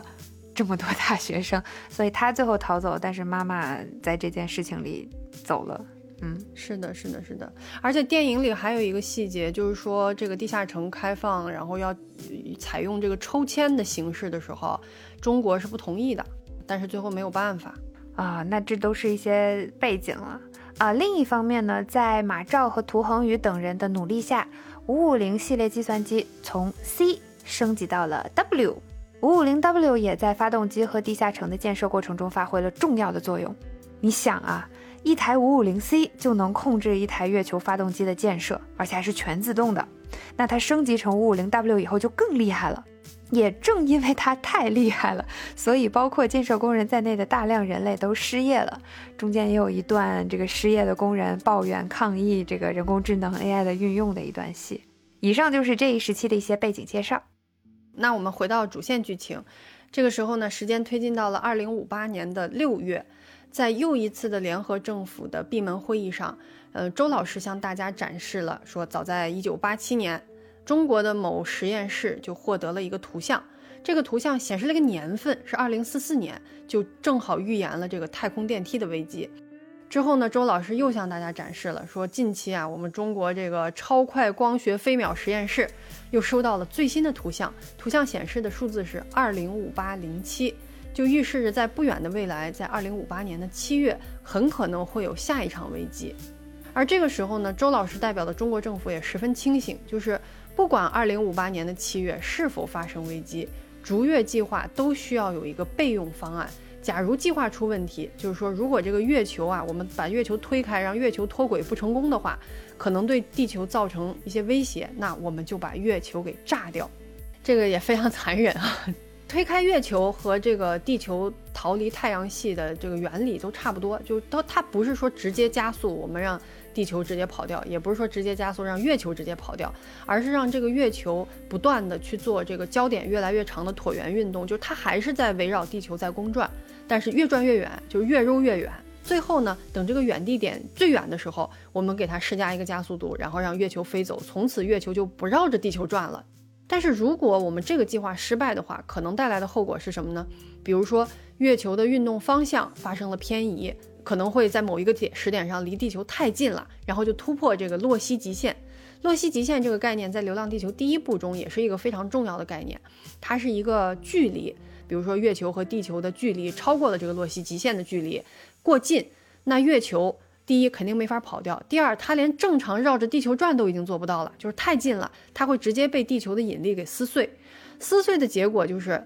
月球碎掉了，然后一部分残骸就变成了这个环绕地球的这个环状带，就是围绕在地球旁边飘散了。然后另外一部分就是大部分会砸向地球，到那个时候对人类也是毁灭性的打击。所以呢，就基于这个考量，中国政府主张要启动这个备用计划。备用计划是什么呢？就是说咱们世界各国呀，把我们的核弹。都一起集中在一起布设到月球上去。万一这个月球推走的计划失败了，那我们就赶快把月球给炸掉，以绝后患。好狠的心，好狠的心。对，但是在这个阶段呢，用核弹炸月球只是一个备用计划，世界各国也很难达成一致意见，并且把这个核武器交出来。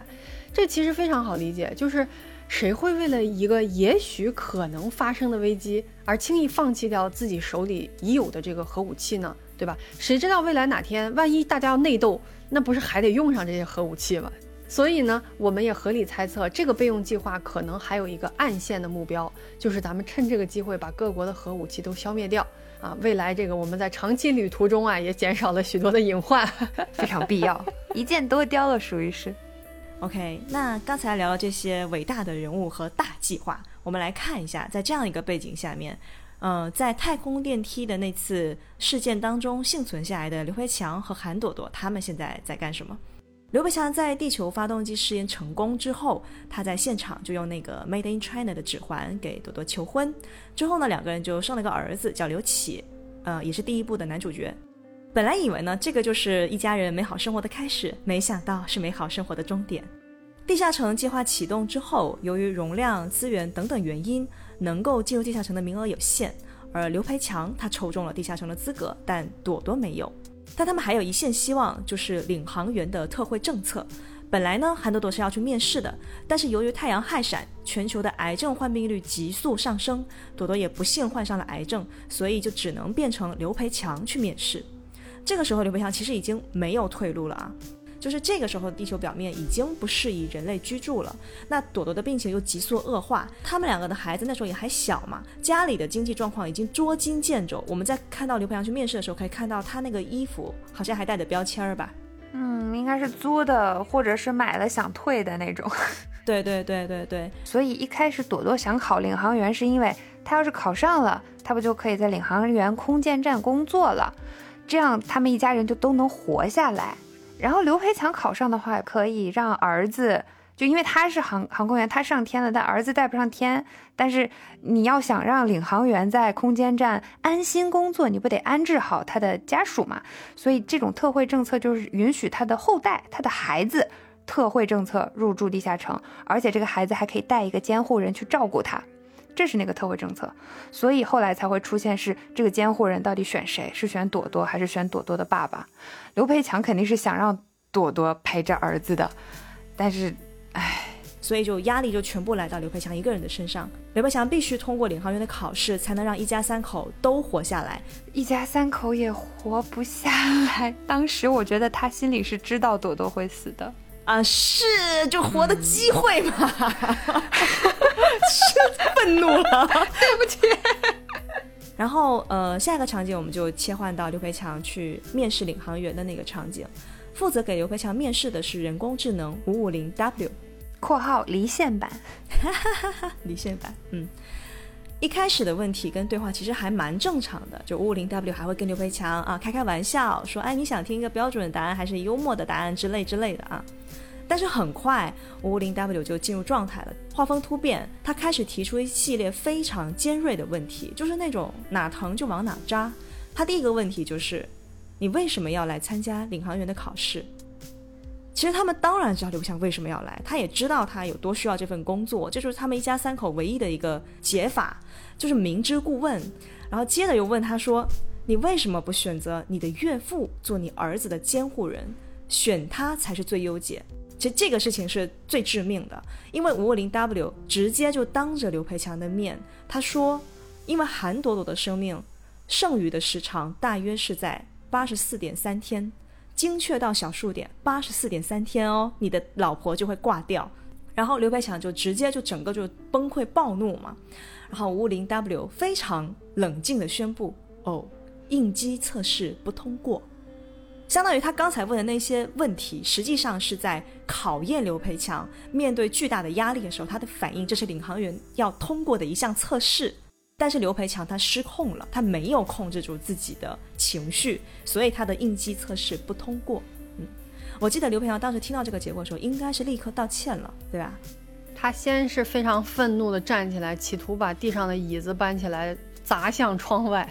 因为他知道那扇玻璃的对面坐的是考评他的人嘛。他就是觉得你们为什么要这样做呢？就为什么要把话说到这样扎心呢？你们明明知道嘛。然后那个动态就是他一下站，因为你想他一个军人对吧？然后他又很能打，然后他他愤怒，他就是想抄起椅子来就往那玻璃上甩，但是他抄了两下，发现那个椅子是固定在地上的，他抄不动。然后他迅速就冷静下来，然后对着那个玻璃开始鞠躬道歉，说对不起，对不起啊！我觉得就是这真的是人到中年被现实折磨，就是你已经没有那个发飙的资格了，你会一瞬间上头，然后一瞬间清醒。说我接下来要怎么做？我是不是还有机会？我是不是还能挽救一下？而不是说我现在就要出去把你们揍一顿，对，没有用了。对对对，总而言之，就是这一段是刘培强最心酸的一段吧，也是我觉得大家看的时候非常痛心的一段。就前面他们的恋爱有多甜，到这里就有多扎心。因为也有人会抱怨说前面节奏太拖沓了，你花那么长时长去讲这两个人爱情甜蜜蜜这些，跟整个调性也不符。我心想你懂个屁，这就是悲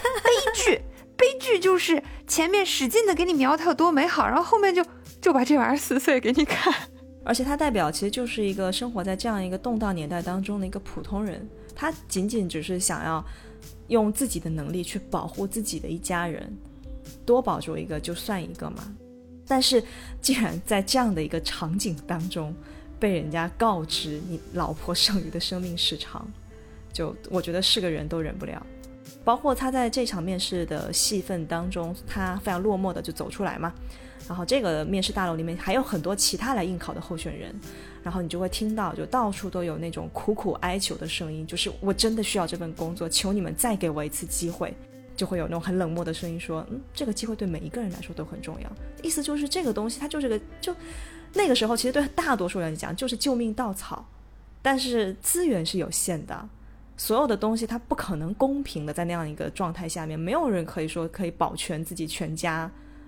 全人类都要死掉一半，怎么可能呢？对，所以就是非常非常残忍。然后从考场出来之后呢，刘培强就去医院嘛，去看朵朵。”当时朵朵还不知道嘛这个情况，然后刘培强就只是握着他的手，然后一直看他，然后告诉他说，他好想他，他特别特别想。然后朵朵说我在呢，一直都在。啊，我真的我的心太痛了，我的我。这两句也是后面一直在重复的名台词，而且出现在不同人的身上。呃，一方面是刘培强跟韩朵朵告白说。老婆，我好想你，好想好想。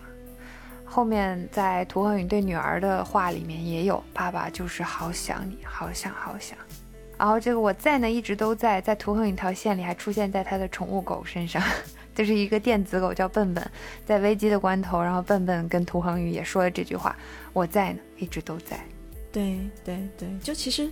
他说的是我好想你，我特别特别想，我们都听得懂。他说的是你不要走。对吧？嗯，OK。然后反正关于这一段吧，我要控诉，我要控诉。对我非常非常愤怒的就是五五零 W 在说，呃，刘培强选择韩朵朵而不是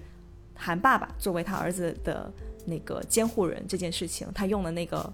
词，他说你选韩朵朵不是最优解，我真的是，我当时就想去他妈的最优解，就是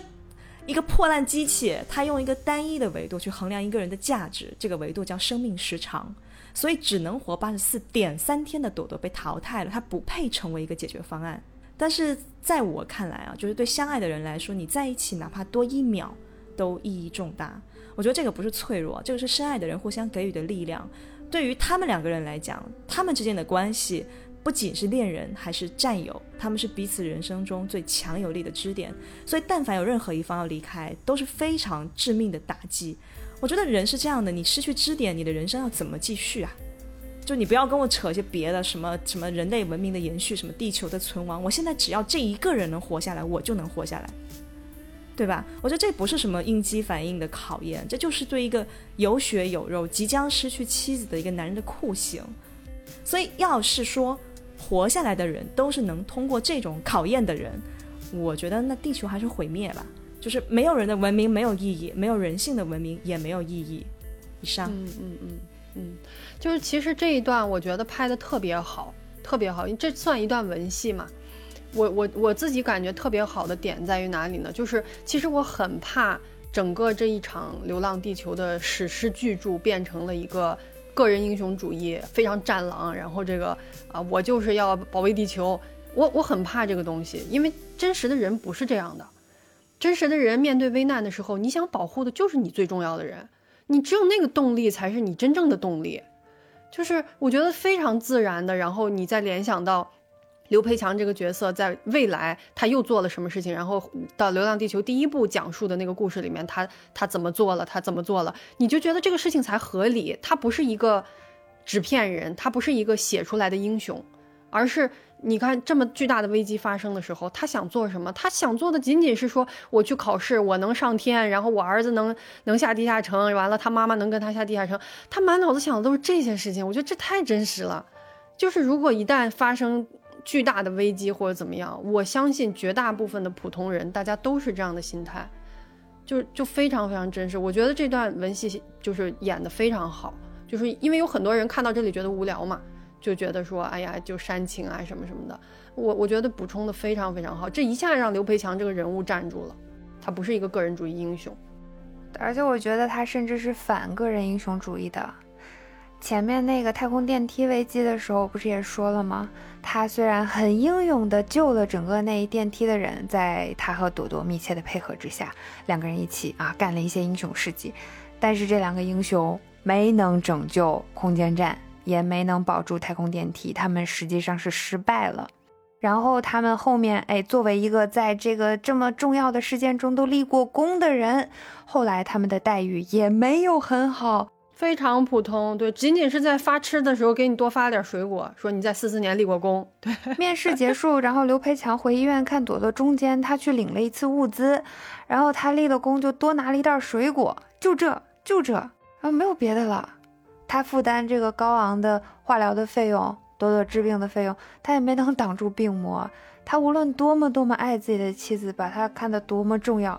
病魔该带走谁还是带走谁，你就只有八十三点四天，八十四点三多一个小数点都不行，多一个零都不行。所以他一点儿英雄主义都没有，他就真的是太普通了。他在这个电影里就是普通人的代表。你看到他这么多挣扎、努力，甚至他可以有的力量，他展示他高超的技术，他飞行技术多么好，考试成绩多么好，但他一个人什么都改变不了。他想保护的也保不住。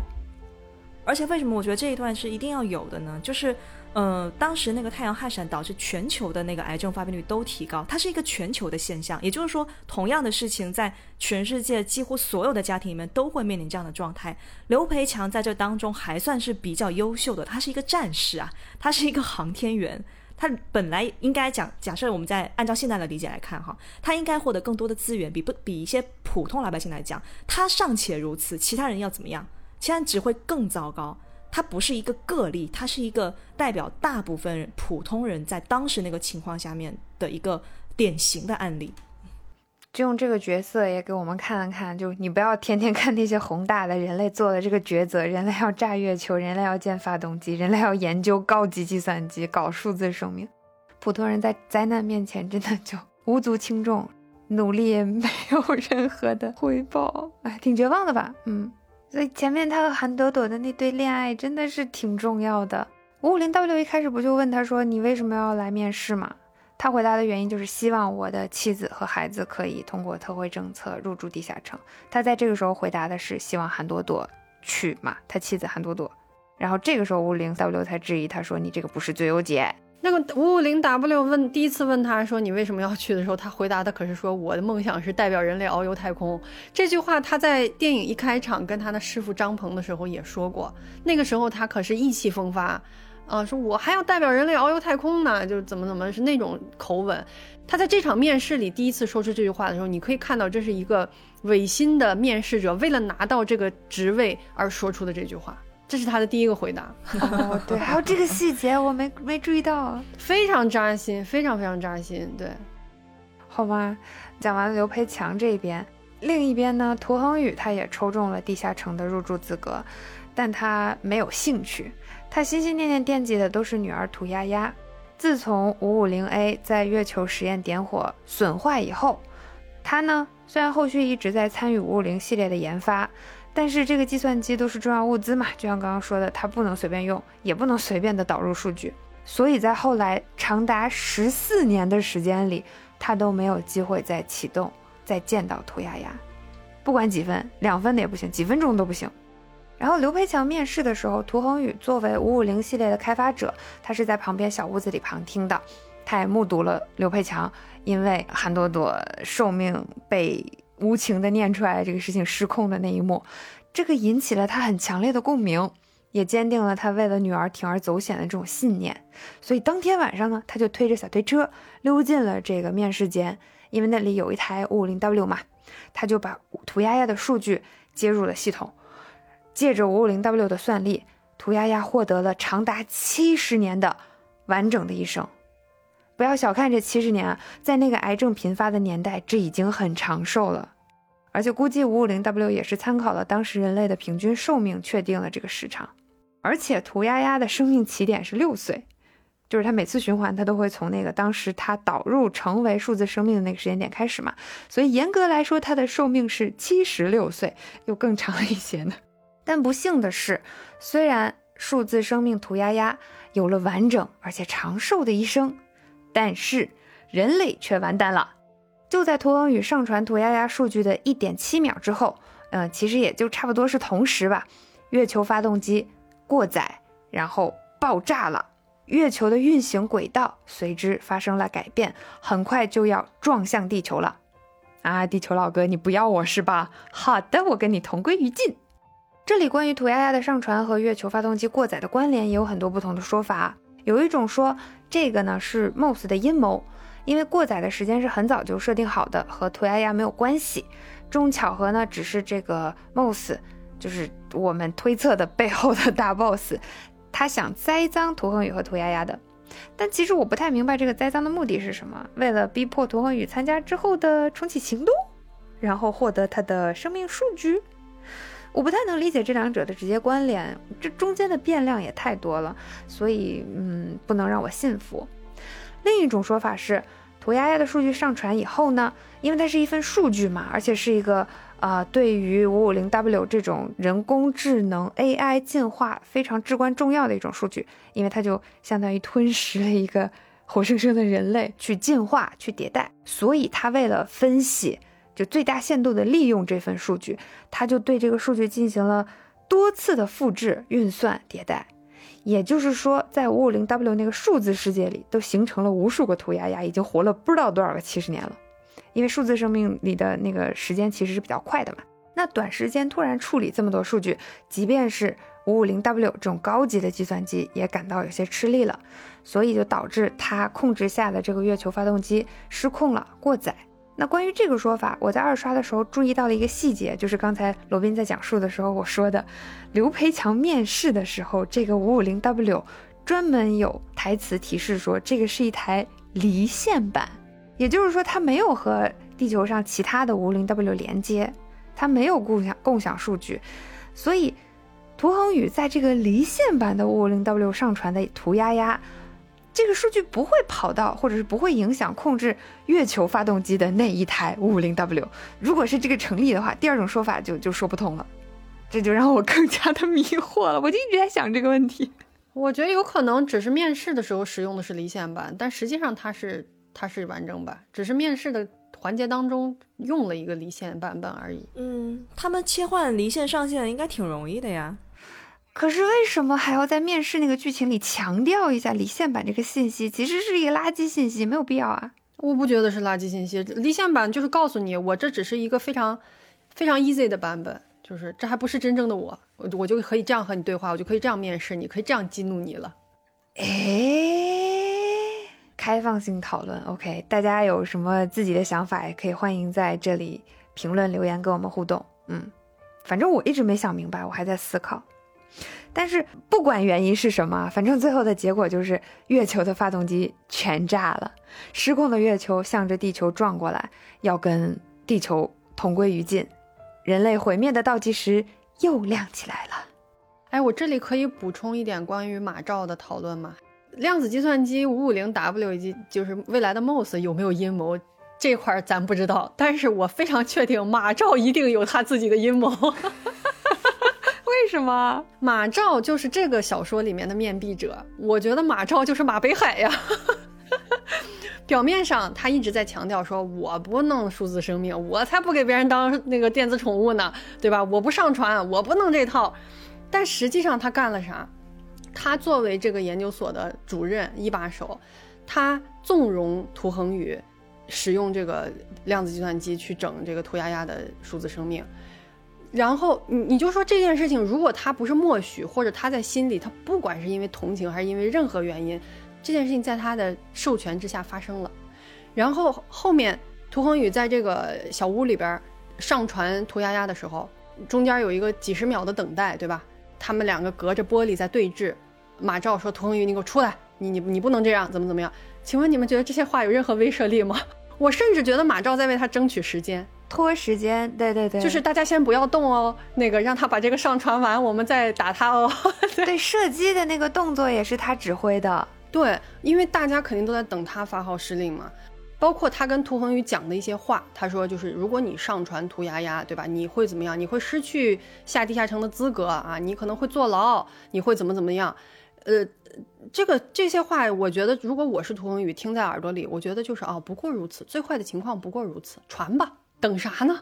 我反而觉得马照是在给涂恒宇宽心，就是说你你传吧，传了大不了就是对吧，坐牢嘛，对。但是咱们这个这个数字生命这个事儿咱就整成了。但是你看马照在前面的所有的环节中，他都是严厉的说，我我不弄这个东西，包括我自己，我个人不支持这个东西，但我又搞这个研究，所以我是感觉马照其实他是一个真的深思熟虑的想把这个事情推成的人。嗯，这是我对马照的认知，这这代表我个人观点啊。到底怎么样？我们可以看第三部里边到底怎么呈现。因为有一个很关键的点，之前在月球基地的时候，涂恒宇不是问马照吗？那后来我们的数字生命技术研究怎么样了？马照说的是法律意义上的永久禁止，他没有说啊已经停了或者不干了或者怎么样，他说的是法律意义上的永久禁止，这个词就很棒，用的很精准。对，其实就是在说法律意义上是永久禁止不让我们干了，但是人家涂恒宇问的问题是说这个项目就是是真的暂停，或者真的黄了，真的关停了吗？对吧？为你为什么答非所问呢？请问马兆先生，不，他甚至是一个提示。对，因为你知道吗？法律禁止的事情多了，包括你不可以用你没有版权的音乐铺在你的博客里，这是可以说的吗？法律禁止，那法律肯定也不允许你涂恒宇私自用这个量子计算机试验测试你女儿的这个生命嘛，对吧？那法律禁止的事情多了，那该干不是照干了吗？对，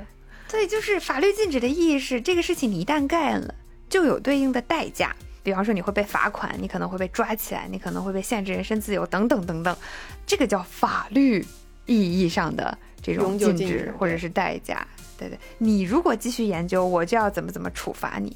但是，嗯，还是可以研究的哟。对，所以我觉得，我觉得马照一定不简单。嗯，这个说法很多呢，而且我发现电影结束之后，对于马照的讨论是最多、最热烈的。然后大家对于这个角色的热情已经逐渐的、逐渐的疯魔了。对对对对对，就不管是对于他那个马欧那个形象，呃，电子宠物的形象 的喜爱程度，还是对于马照这个角色他到底真实的意图、他真实的想法是什么的讨论，热度都非常的高。这也是我觉得这部电影真的非常非常好的一个支点，在它里面可以深挖、可以发散、可以去讨论的地方真的太多了。是的，我喜欢马欧，我喜欢薯条，跑题了，跑题了，跑题了。嗯，所以总之不管什么原因，最后的结果就是月球发动机全炸了，然后这个失控的月球就要向着地球撞过来，要和老大哥 同归于尽。所以呢，人类等于这个时候发生的真正的月球危机嘛，在这个时间点上，那我们备用的那个叫炸掉月球的计划就不得不启动了。在这个关键点上呢，又这画面回到了联合国会议的现场，周老师又站了出来。他呢，为了呼吁大家去执行这个炸月球的方案，他在联合国会议上做了两件事情。第一呢，他拿出手机展示了一个收到的数字图片的信息，这个图片上就是有很多数字都连在一起，这个数字代表的其实是各个国家拥有的核弹的数量。这个信息应该对大家来说是非常非常机密的数量啊！它为什么会曝光，以及这个信息是谁发的，我们后面再讲。第二件事呢，是周老师在大会上进行了一段关于全人类大团结的演讲，这是一段关于古人类股骨头的演讲，非常的简单，但是也非常精准地表达出人类的互助才意味着文明。这一段演讲的原文非常的简洁精彩，非常这个建议大家直接去看电影。我给大家复述一下大意，他是说，当原始人这个大腿骨骨折了以后，通常就意味着死亡，因为大腿骨折就意味着这个人没有办法去寻找食物，也没有办法避险。但是历史上第一块被发现的人类愈合的股骨头，说明什么呢？说明有一个人大腿骨折了，但是呢，有人帮他活了下来，有人给他吃的，有人保护他，所以说互助才是文明的诞生。周老师就代表中国呼吁联合国，呼吁大家一起捐出核弹，来一起炸月球，解决这个月球危机。所以呢，为了生存下来，人类就再一次团结起来，开始执行这个疯狂的备用计划。计划的具体内容还有一点点的复杂。电影的后半段就是通过多线叙事，讲述人类如何各司其职、分头并进地执行这个备用计划。这段也被一些观众诟病啊，说看不懂了，太乱了。我感觉确实是信息量太大，一不留神错过点什么就就看不懂了。所以，我们在这里仔细的给大家介绍一下这个备用计划的具体内容。首先呢，我们先说说怎么炸月球。月球虽然比地球小很多，但是它也挺大的。引爆它其实是个技术活。事实上呢，即便把人类的所有核武器凑在一块儿引爆，最多也是给它炸出一个小坑来，是没有办法把它完全的炸碎的。所以科学家想了一个办法，啊，搞了一个叫相控阵核爆的方案，就是通过一些精妙的摆放的方式来强化核弹爆炸的威力。具体的科学原理还挺有意思的，有兴趣的朋友可以搜索相控阵去了解一下。那具体到执行上，就是让一群航天员开着运输飞船，带着核弹，把它们一颗一颗摆在特定的位置上。这步呢，就叫核弹部署。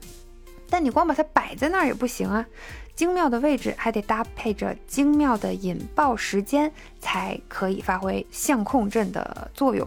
所以你还得把这些核弹。串联在一起，统一管理，统一引爆，否则有的炸得早，有的炸得晚，也不行。好，那说到统一引爆，问题就来了。各国捐出的这堆核弹呢，简直是跨越时空的核弹大聚会，什么年代、什么型号的都有。而且核弹这个东西确实是太重要、太危险了，所以一般都会在上面叠加一些复杂的安全和保密技术。很好，现在摆在人类面前的就是一堆来自各个国家、各个年代、由不同语言、不同加密技术保护的核弹。想要统一引爆，就得逐个的破解上面的加密技术这些密码。而且好多相关材料都是一摞一摞的纸质材料，因为它年代太久了嘛，也没有电子数据，所以即便是在 550W 的帮助下，人类也没能在时限内完成密码的破解工作。最后，这里也采用了一个 Plan B 备用计划的备用计划，就是人工引爆，意思是咱们也别研究怎么用电子系统把这些核弹连在一起了，直接就派几百个人去核弹旁边去摁那个红色的引爆按钮。这个事情其实也有很多批评的声音啊，就不是批评说让人牺牲这个事情有什么问题，而是说，其实人工引爆这个事情非常的不科学、不现实，因为刚刚说了嘛，引爆时间的精确非常非常重要，就需要很精确的零点零几秒的时候就是这样去一起引爆，但人工引爆肯定误差很大呀。我们三二一说开头，大家三二一起录音都会有各种延迟，都对不起，老兵手动操作，哪怕是大家设定怎么样，耳机里一起响这个引爆的声音，那也会有误差，肯定也会有误差。大量的人工操作几乎不可能去触发这个相控阵的啊！但是这个我觉得就抠的有点太细了。他说的很对，但是我不在乎。我还挺喜欢这段剧情的，就哇，每一次都会骗走我的眼泪。嗯，那刚才萌仔跟大家讲的就是目前人类面临的一个状态，然后呃，之前想要通过遥控的方式不行了嘛，那 Plan B 就是人工引爆。那在这样的一个庞大的计划下，人类的命运就岌岌可危啊！但反正我不管，我的任务就是不管那些太宏大、太复杂的东西，我就好好把刘培强的故事给大家讲好。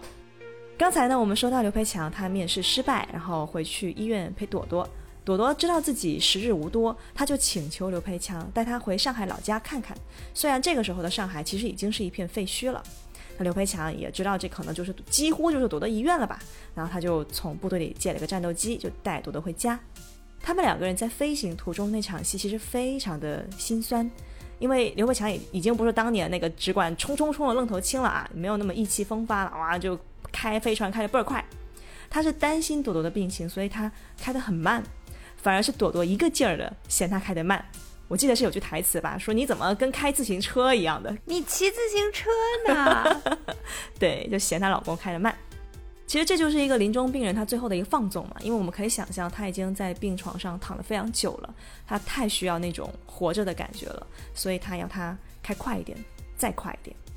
然后在上海老家的那个破败的阳台上。朵朵就告诉刘佩强，她不想插管子了，他想安静的离开，然后让刘培强把地下城的申请人换成他爸爸韩子昂。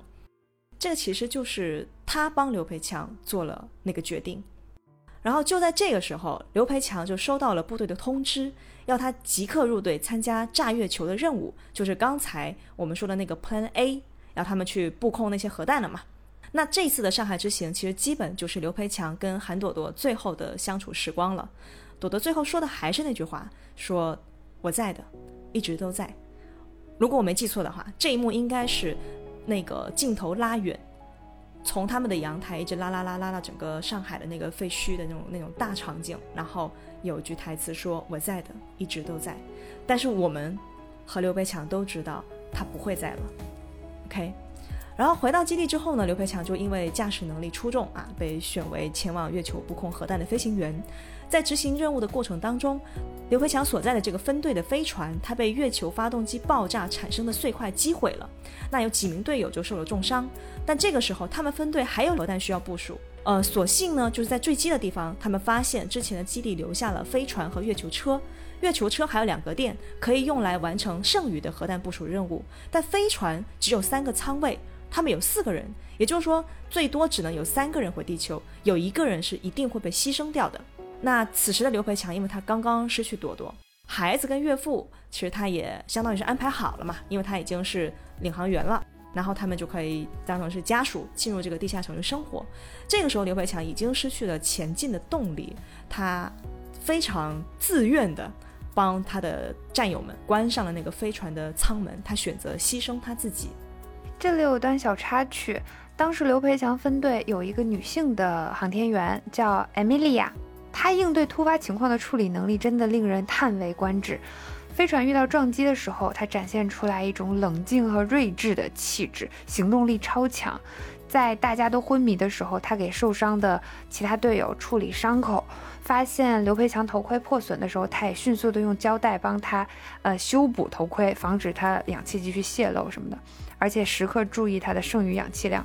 他还快速制定了放置和撤离的任务，比方说他要求刘培强去负责查看那个月球车的电量，然后他去帮助那些受伤的人把他们安置到呃返回舱里。最后他其实是想把伤员安置好以后，自己出来和还能够行动的刘培强一起完成剩余核弹的布设的嘛。但他在走之前掏出了自己女儿的照片，去亲吻女儿的照片，跟她告别，因为他心里应该也知道，就是如果留下继续布设的话，基本上就是必死。应该就是一个告别的仪式了，但是刘佩强在这个时候就选择把门关上，让艾米莉亚走，然后自己一个人留下来完成任务。这个女性角色非常有张力，我非常的喜欢，相当于是除了韩朵朵和郝小西以外，在这个电影里面另外一个感觉非常的坚强勇敢、塑造的很丰满的一个是母亲也是英雄的女性形象。嗯，对，他的戏份很少，但是他的几次决策行为，你会立刻感觉到他不仅业务能力非常强，然后他在应对这种灾难的时候，他的反应速度非常的迅速，而且他对他女儿就是亲吻照片那个那个行为，你也看得出来，他就是身为一个母亲，身为一个女性，她的情感，所以相当于就是非常快速建立起来一个角色，我觉得真的很很厉害，非常厉害。那把队友都送走之后的刘培强，他就一个人留在月球上完成剩余的核弹布控任务。这个时候，其实他已经没有能够返回地球的飞行设备了，而且他的氧气也嗯所剩无几。那朵朵也没了，他是真的已经做好准备，就是安安静静的在月球上等待他人生的终结。没想到，哎，就地球那边出事儿了，就是之前那个 Plan A 不行了，就我们破解不了我们自己做的密码。嗯，就是 人类都把最尖端的技术用在自我毁灭上，嗯互相毁灭，互相互相毁灭上。对，人类自己设计了自己都破解不了的密码呢。嗯，还了不起哦。现在就是只能又又又又启动不知道第几个 Plan B 了。啊，遥控不行，那我们就用最原始的方式，派人去月球上人工引爆核弹。刚才那个孟仔也介绍了嘛，这就是一次有去无回的任务。那时间紧迫，诺夫这边就开始安排人员了嘛。呃。好像是大概要需要两百人左右吧。我专门记了精确的人员，当时诺夫说的是完成操作至少需要二百一十九个操作员，但是为了确保人员就是任务顺利完成，因为最低限度是二百一十九，那你派的人万一在路上出现什么问题，那还是得多派几个。对对对，是要有余量。他一开始计划是派三百个人去，后面实际去的是二百二十三个人。但现在问题就是派谁去嘛？嗯，那接下来就是一段张鹏和一众军人的高光时刻啊。张鹏就是我们前面有说了，刘培强的师傅，就沙溢扮演的这个师傅，在这个基地当中，人群中就开始陆陆续续开始有人就主动请缨赴死嘛。然后我们就会听到来自各国军人的决心，基地里就纷纷响起各种语言的“我去，我去”。嗯，这个时候呢，张鹏还没有开口，但他身边的一个年轻军官就举起了手。然后就意思就是说他也要去，然后张鹏呢就伸出手把年轻人的手放下，然后他又皱巴巴但是笑眯眯的说：“月球是我们的，交给你们这些小崽子我不放心。”然后就是那句著名且饱受争议的台词：“五十岁以上的出列。”然后随后呢，各国分队就纷纷响应，啊，老战士们就一个个站出来，走向前方，领取引爆器，即刻出发前往月球。嗯，我看到是有些评论说五十岁以上招谁惹谁，说这段剧情啊，打着这个慷慨赴义的旗帜，绑架高龄军官送死的毒鸡汤，就说这是毒鸡汤。反正我自己是不这么认为的。我觉得生命虽然没有贵贱，但是在这种巨大的灾难面前，牺牲是不可能避免的。你说泰坦尼克号它遇到那个情况，不也得女士先走，小孩先走吗？男士在后面垫着吗？对吧？这个没有什么可说的，人类历史一直都是这样子的。每一个人都可能主动或者是被动的成为他所在的那个时代的牺牲品。你今天不死，还有明天。我理解这个东这个地方的重点应该是当时的那个场景，那个具体的场景和个人的意愿。那在这个场景当中，首先在场所有人都是军人，他不是一个普通老百姓，他们知道自己要干嘛，知道自己的使命。他们身处的地方是战场，而敌人是全人类共同面临的灭顶之灾。我觉得把这样一群人，这样一个特殊场景拿去跟平淡生活里的其他场景做类比，说什么道德绑架之类的，并不合适。如果说我们的选择是啊，我们人类就摆烂了，咱们整了，咱们快乐一百年，咱们各回各家，和家人一起，对吧？度过最后的时光，那这是另外一种情况。你现在没放弃呢嘛，对吧？大家不还是想拼一拼吗？那你就支棱起来呀。而且这个地方，我觉得就回应了周老师前面说的，没有什么公平。危难当前，唯有责任。对，反正总而言之，我是觉得，虽然我不认为人类延续对我个人来讲有多重要，但是每个人都会有一点豁出生命也要想要保护的人想坚持的东西。对，那回到剧情，在月球上等死的刘培强呢，他这个时候就瘫在那个月球上，然后掏出了当他跟朵朵求婚时的那个钢圈，那个 Made in China。然后对着地球做出和求婚时同样的动作，结果就看到了成群的飞船向自己这边飞过来，有一辆飞船就停在他附近，然后有人下来啊，这个人是懦夫，但由于通讯基站的损失，刘培强是听不见这些老战士的通话，就他们之间是没有办法对话的，但他一下就明白这件事在做什么的，那懦夫就用无线通讯告诉张鹏，他说：“哎，张鹏。”啊，我我看到你那个徒弟了，因为诺夫跟张鹏是好朋友嘛，他也知道张鹏非常非常的在乎这个徒弟，是他最重要的人啊，所以他看到他立刻就告诉他了，我看你那徒弟了，啊，张鹏非常的激动，他立刻就想过来见刘培强，但是他们的距离很远，有二十公里，张鹏那边还有引爆核弹的任务啊，是来不及了。然后张鹏想了想，就请诺夫帮了个忙，给刘培强发了一个坐标。刘培强看到这个坐标之后，就立刻就明白了，然后立刻就开着那个月球车就前往这个坐标地点。他以为他自己是见师傅的，就我们当时作为观众，我们也以为张鹏发的是他自己所在点的那个坐标。结果刘培强开车到那儿之后，却是一个陌生的外国老战士，好像是一个法国老哥吧。然后张鹏呢，就用无线通讯告诉这个老战士，他说：“嗯，他和刘培强现在所在的这个地方有一个之前俄罗斯登月队留下的返回舱，这也是诺夫跟他之前聊天的时候，在这个影片前面其实是有留下一个扣的，有这么一个线索啊。那在这个地方又又提到了，然后张鹏就请这个老战士告诉刘培强说：，哎，这里有一个返回舱，你可以坐这个返回舱回到地球。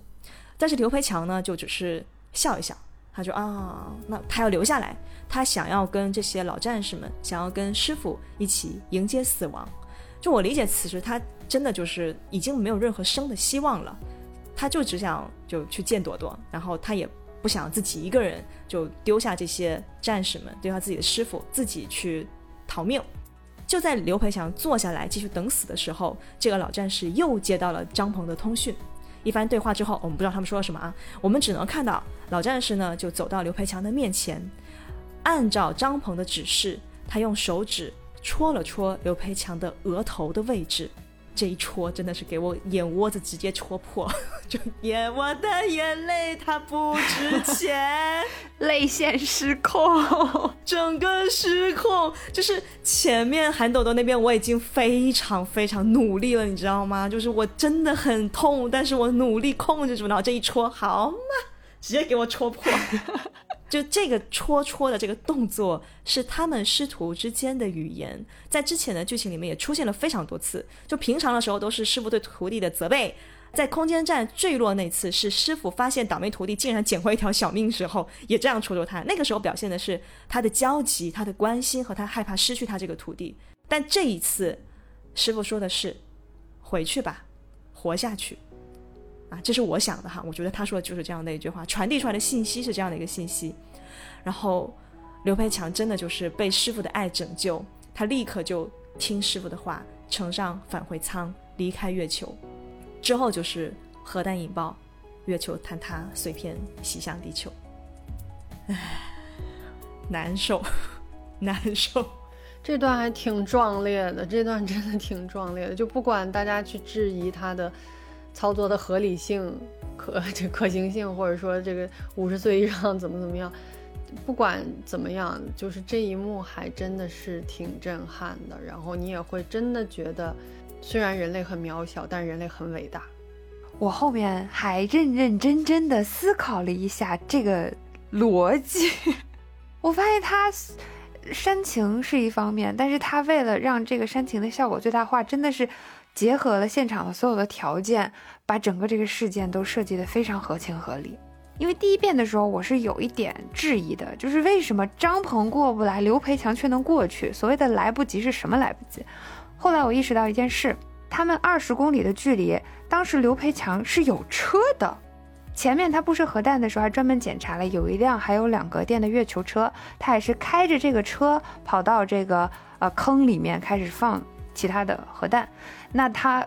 做完了任务，所以他相当于是停在了最后那颗核弹那儿，然后旁边也有他停下的车，然后他从车上下来，开始在生命的最后时光怀念他和朵朵的快乐回忆等等等等，然后发现了来到这颗核弹附近进行引爆操作准备的诺夫，然后这些老战士在飞到这个坑这儿的时候，不是每个人都有飞船的，他们一个飞船也是坐了三四个人，然后可能三四个人就分分别把他们放到指定地点。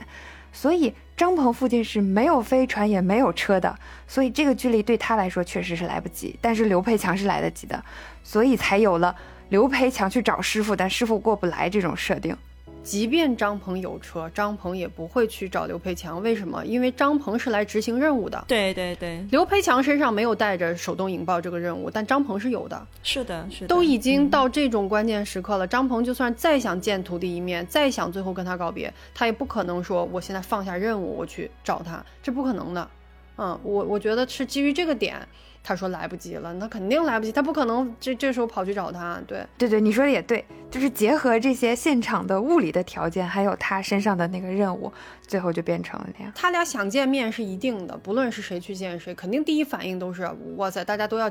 完蛋了，对吧？对，我最后一定要见一面。而且那个时候，我甚至觉得，哪怕就是就是来不及了，我这车就二十分钟我也开不到，我也要往那儿开，因为你人生没有其他事情可以做了。对对对对，你就就是等死了。那这个时候，如果你能有一个说我还想见一面的人，或者怎么样，这事情肯定要去做的。对，但但就是这一幕，就是萌仔讲的，他把所有的这些呃原因，然后关联，然后这些布置都给你安排的非常合理，让你觉得最后这一幕发生的时候，我的天呐，就他那个没有办法互相通讯的设计，我觉得也很高级，很巧妙。对。很高级，很巧妙，是的，是的，啊，他们是两批飞过来的嘛，然后因为月球发动机爆炸的时候炸出来好多好多碎片，也是因为这些小碎片给他们往月球布设核弹，还有什么怎么样，后续的一些操作到带来了很大的呃风险，而且这些小碎片还击毁了很多这种通讯用的中转的基站，所以导致他们没有办法通信，就这些一丝一毫的这些线索都布设的非常的巧妙。你看到的时候，你没有办法把它串联，但你事后一想，全连上。而且还有一条小的线索，就是在很很前面，就是涂恒宇刚出来出场的那个时候，不是马照就带着电脑来支援月球了吗？在那个地方带马照来月球的那个飞船，跟他同行的人是诺夫。就是张鹏的好战友，而且诺夫一开飞船的门，说的一句话就是：“哎，我要带你看一看除了我以外的第二个地球之光。”指的就是那个逃生舱、返回舱、返回舱。对，对，对，对，对，对，对，就是张鹏最后告诉刘培强，你可以使用的那个地球之光返回舱。诺夫一直把它称为除自己以外的第二个地球之光。而且诺夫和张鹏又是好朋友，所以诺夫肯定跟张鹏提过很多次这个东西的存在，所以张鹏才能在最后的时光想起，哦，那儿还有这么一个东西，而且它的坐标在哪儿我也知道。嗯，萌仔想表达的是，其实这些细节的东西是制作团队真的是深思熟虑。他每一个地方都下了很大的功夫的，并不是说随便给你安排一下，然后也经不起推敲或怎样的，并不是这样子的。就是我们想到的，人家肯定都想了几百遍了，都不是想到 想了几百遍了。对对对，就我们看到的真的是冰山顶上的那一点点剧情，但这些剧情背后都堆叠了大量的反复推敲的逻辑，还有前面埋的各种线索。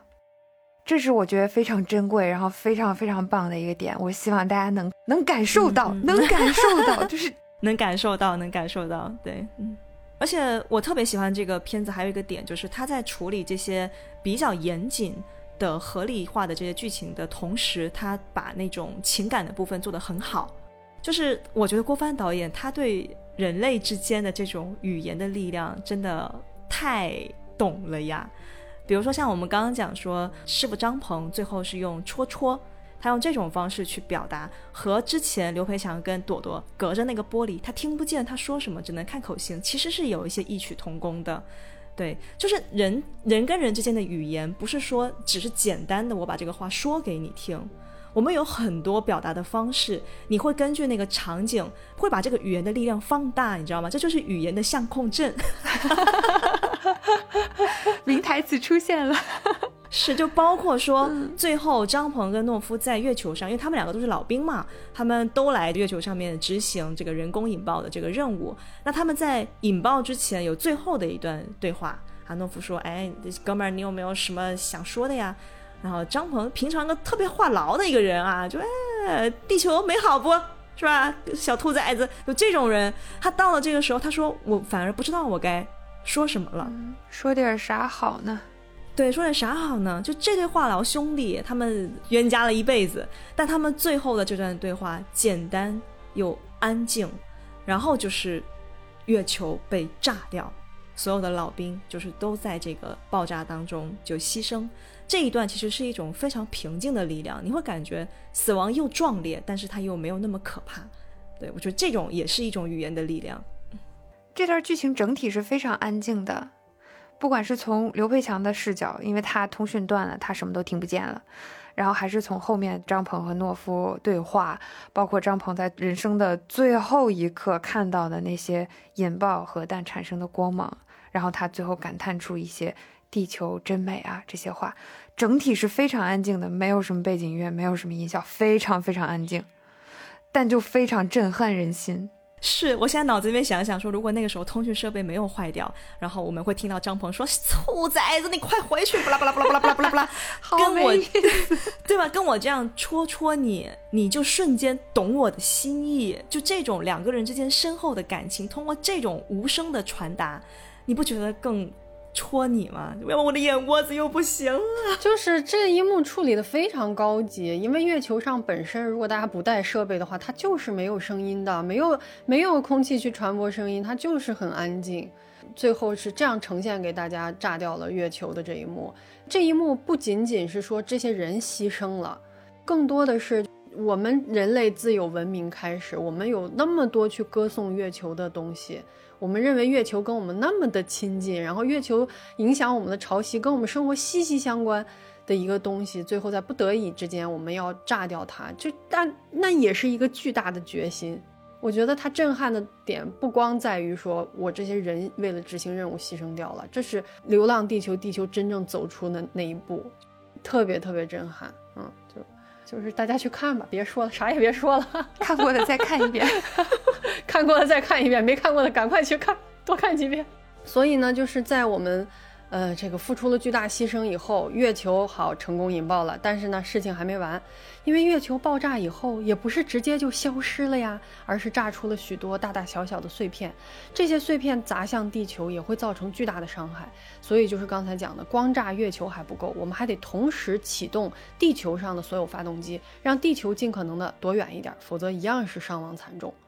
但是由于这个月球危机发生的就是太突然了，地球上的发动机其实就没有建完啊，数量比较少。然后呢，你想要去统一控制、统一管理这个发动机，那个网络又还没有恢复完成。因为在这个年代，地球是已经断网许久了，就没有互联网，所以管理发动机的庞大网络呢，这个时候需要修复三个根服务器啊，让它作为关键节点去连通。这三个根服务器要做的动作是叫重新启动。这三个根服务器呢，分别位于北京、东京和杜勒斯。危机发生的时候，三组跟服务器它全都处于掉线的状态，是需要派人员到服务器所在地去手动恢复的，也非常不容易执行这个任务。这跟服务器的设定很有意思，我们后面可以展开讲。先把剧情说完。因为其中一个跟服务器位于北京，就由中国负责重启。马照呢，作为我国的顶级程序员，责无旁贷的参与了这次行动。程序员可能这个说法不太贴切，大概就是这个意思。嗯，考虑到涂恒宇上传图丫丫和月球发动机过载之间这种微妙的关联，因为时间上实在是太巧合了，所以马照还专门找到了啊涂恒宇。当时涂恒宇已经因为这个犯罪行为被关到看守所去了，所以是在这个看守所，双方隔着一层玻璃在那里对话。马照说：“你来一起协助我们参与这个重启跟服务器的活动吧。”涂恒宇说：“啊，那我是不是可以拒绝呀？”马照说：“嗯，我觉得你不会拒绝的。”然后掏出了一个东西给他看。第一遍我因为太快了，我没有仔细看清。后来去看的时候，我认认真真看了一下，那个是涂丫丫的数据卡。所以他这个卡展现出来是啥意思呢？我猜就是暗示，哎，你又有机会可以和涂丫丫见面了哟。你看，你看，不管原因如何，涂恒宇还是参与到了这个北京的根服务器重启行动里。出发前，他们还留了遗书，在这个环节里，马照在遗书上画了一个大大的无限那个符号，就是一个躺倒的八。也有人会把这个符号解读为一个莫比乌斯环儿。请大家记住这个细节，因为现在已经有很多人在疯狂的过度解释，就看大家的解释，看大家这些脑洞也是很有意思的。嗯，那当时跟服务器所在的这个地方已经被海水淹没了，我们可以在画面里看到水底的鸟巢。后来他们找到了这个鸟巢旁边的根服务器所在地，是现在现实中也真的是存在的一个外观看上去就像电脑芯片一样的大楼，它真的存在。但是现实中这栋楼只有地下两层，但是这个影片中，呃，行动队进入了地下十七层，然后到了这个服务器所在的地方，发现这些服务器都泡在水里，啊，各种电子门也坏了，等等等等一系列的问题。在大家克服了种种困难后，涂恒宇和马照开始了具体的重启工作。在这里要用到一个密钥，这很重要，你可以简单的把它理解成。记录着长达三万位数密码的一个 U 盘，因为这三万位数太长了嘛，人类不可能记住，也就短时间内输不进去。你想，你输三万三万位数，你得多快的手速？所以呢，就把这么长的密码封存在了一个啊这样的硬件里面。马照就负责把这个密钥挨个的插入到服务器里面去，给他们解锁。因为你输入密码解除锁定以后，才能再用软件去把它们互相连接在一起，给他们输入一些指令等等等等。那马照就负责挨个插入这些硬件，涂恒宇就负责在另一个房间操作软件把它们连起来。两个人就隔着一道门分别作业。本来进行的还挺顺利的，但好巧不巧的是，月球爆炸产生的一批碎片，这个时候刚好到达了地表，它撞击地表产生的这个震动，就使海水大量的涌入了他们操作的这个空间。当时这个放服务器的房间还有一些摇晃，所以有些线、有些服务器倒下了，正好压住了马照的腿，马照没有办法行动，还被涌进来的海水逐渐淹没，马上就要被淹死的时候，他把那个密钥交给了涂恒宇，并喊出了那句著名的台词：“没有人的文明，毫无意义。”然后马照就在涂恒宇眼前被淹死了。接过密匙的涂恒宇，他明白自己已经不可能像马照一样通过物理插入的方式去激活服务器了，因为他们当时中间隔的那扇门坏了，他过不去了。那剩下的还有一些没连上的服务器怎么办呢？答案就是涂丫丫。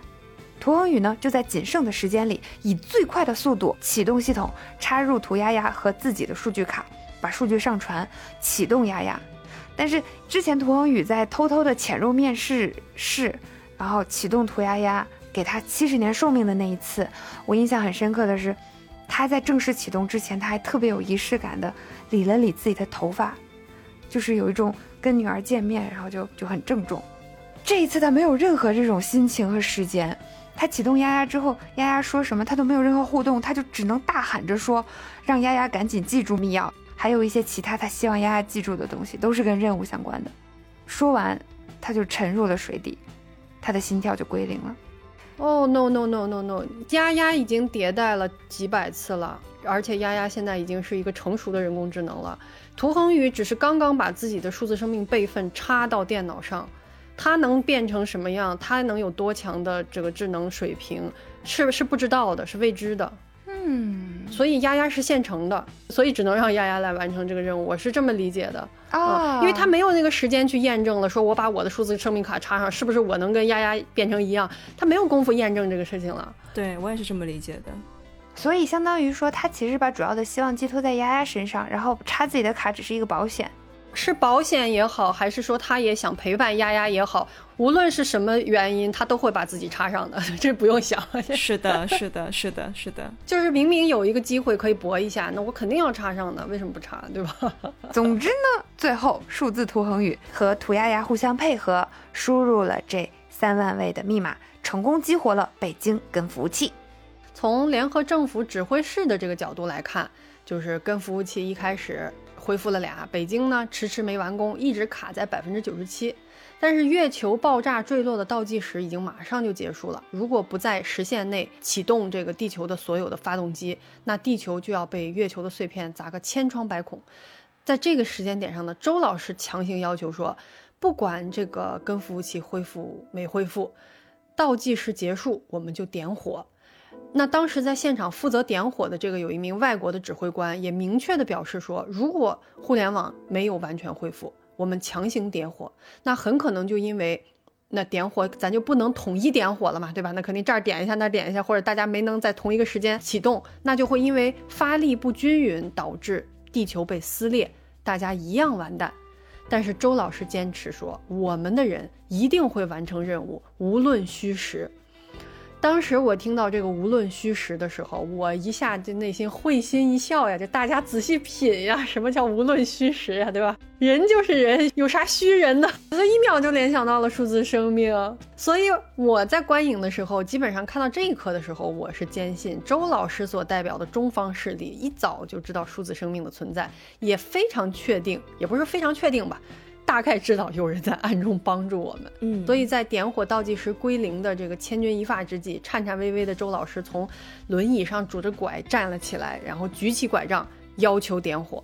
这个时候呢，这个现场的指挥官背后有一个小兵就跑过去，偷偷的强行的按下了发动钮。这一幕会让我觉得周老师他也是一个执剑人呀，就是 连起来了，连起来了，面壁者和执剑人都有了。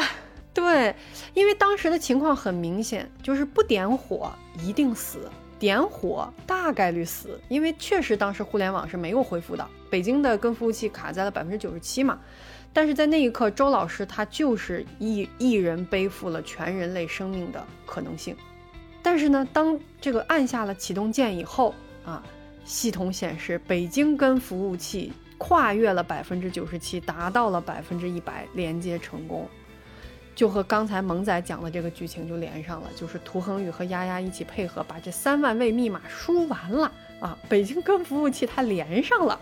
我当时看到这儿的时候，我一开始有点蒙圈，我说这口述三万位，我就在计算一分钟人能说多少个字，然后他还得把这个字打进去。人家是人工智能，人家时间跟我们不一样。对，后来我一下反应过来，这当中时间维度大，就是时间的刻度大家是不一样的啊。对，所以他们一定来得及。对对对，因为人类这边好像剩。十分钟了吧，还是几分钟？大概是这样子。对，反正他们把这个数输完了。为了体现两边的那个时间速度不一样，其实当时背景音上还有一些小巧思，就是画面在涂恒宇和涂丫丫那边的时候，你看涂丫丫就在那儿背数字嘛，然后涂恒宇在那儿咔咔咔咔摁那个键盘。但是画面切到周老师这边的时候，其实你背景是能听到那种飞快的一个女童在念数字的声音。对对对对对对对对。不知道多少倍速了，非常快，还有这样一个细节，嗯对，有的有的有的很明显。所以至此呢，月球也被炸掉了，我们地球呢也成功启动了，流浪地球计划得以继续推进。这个时候呢，周老师再次收到了数字预告啊，日期呢正是未来地球会经过木星的时间。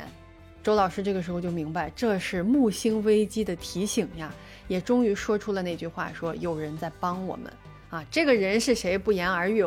虽然电影没有明示，也没有放出《流浪地球》第三部的非常明确的信息，但是呢，我在此先大胆猜测，这个发送信息提示的人就是数字化的涂恒宇呀，或者是其他数字化的生命，也有可能是马欧呢，对不对？就是他们在数字化之后进入了更高维度的世界，可以像《星际穿越》的结局一样，就是在更高维度去拨弄时间。也许一开始他们没有办法精准的投放和传达信息。一九八几年给中国发这个方舟坠落事件预警的时候，只发了年份是二零四四，后来是逐渐精准。月球危机的预告是精准到月份的，木星危机的预告是精确到了日期。就因为说法其实有很多种不同的嘛，但是我比较倾向于三哥说这种高维生命的解读，它可以去拨弄时间。呃，因为后面在影片的彩蛋里面，就是结局出来了，然后刘欢都唱完歌了，有一个彩蛋，涂恒宇和 Moss 在他那个数字世界里有一些对话。涂恒宇说：“可是我已经死了。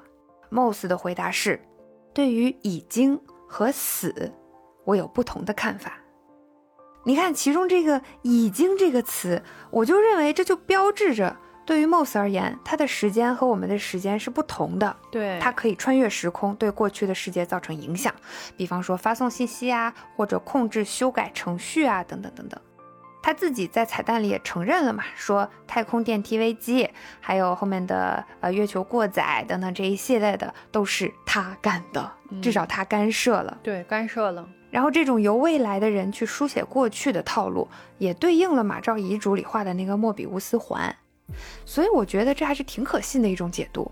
但另一方面，其实我觉得这个设定有一点老套，或者就是有点俗套了。你能想象的，很容易想象到，嗯，挺期待影片的第三部给出更多信息的，也期待一些惊喜。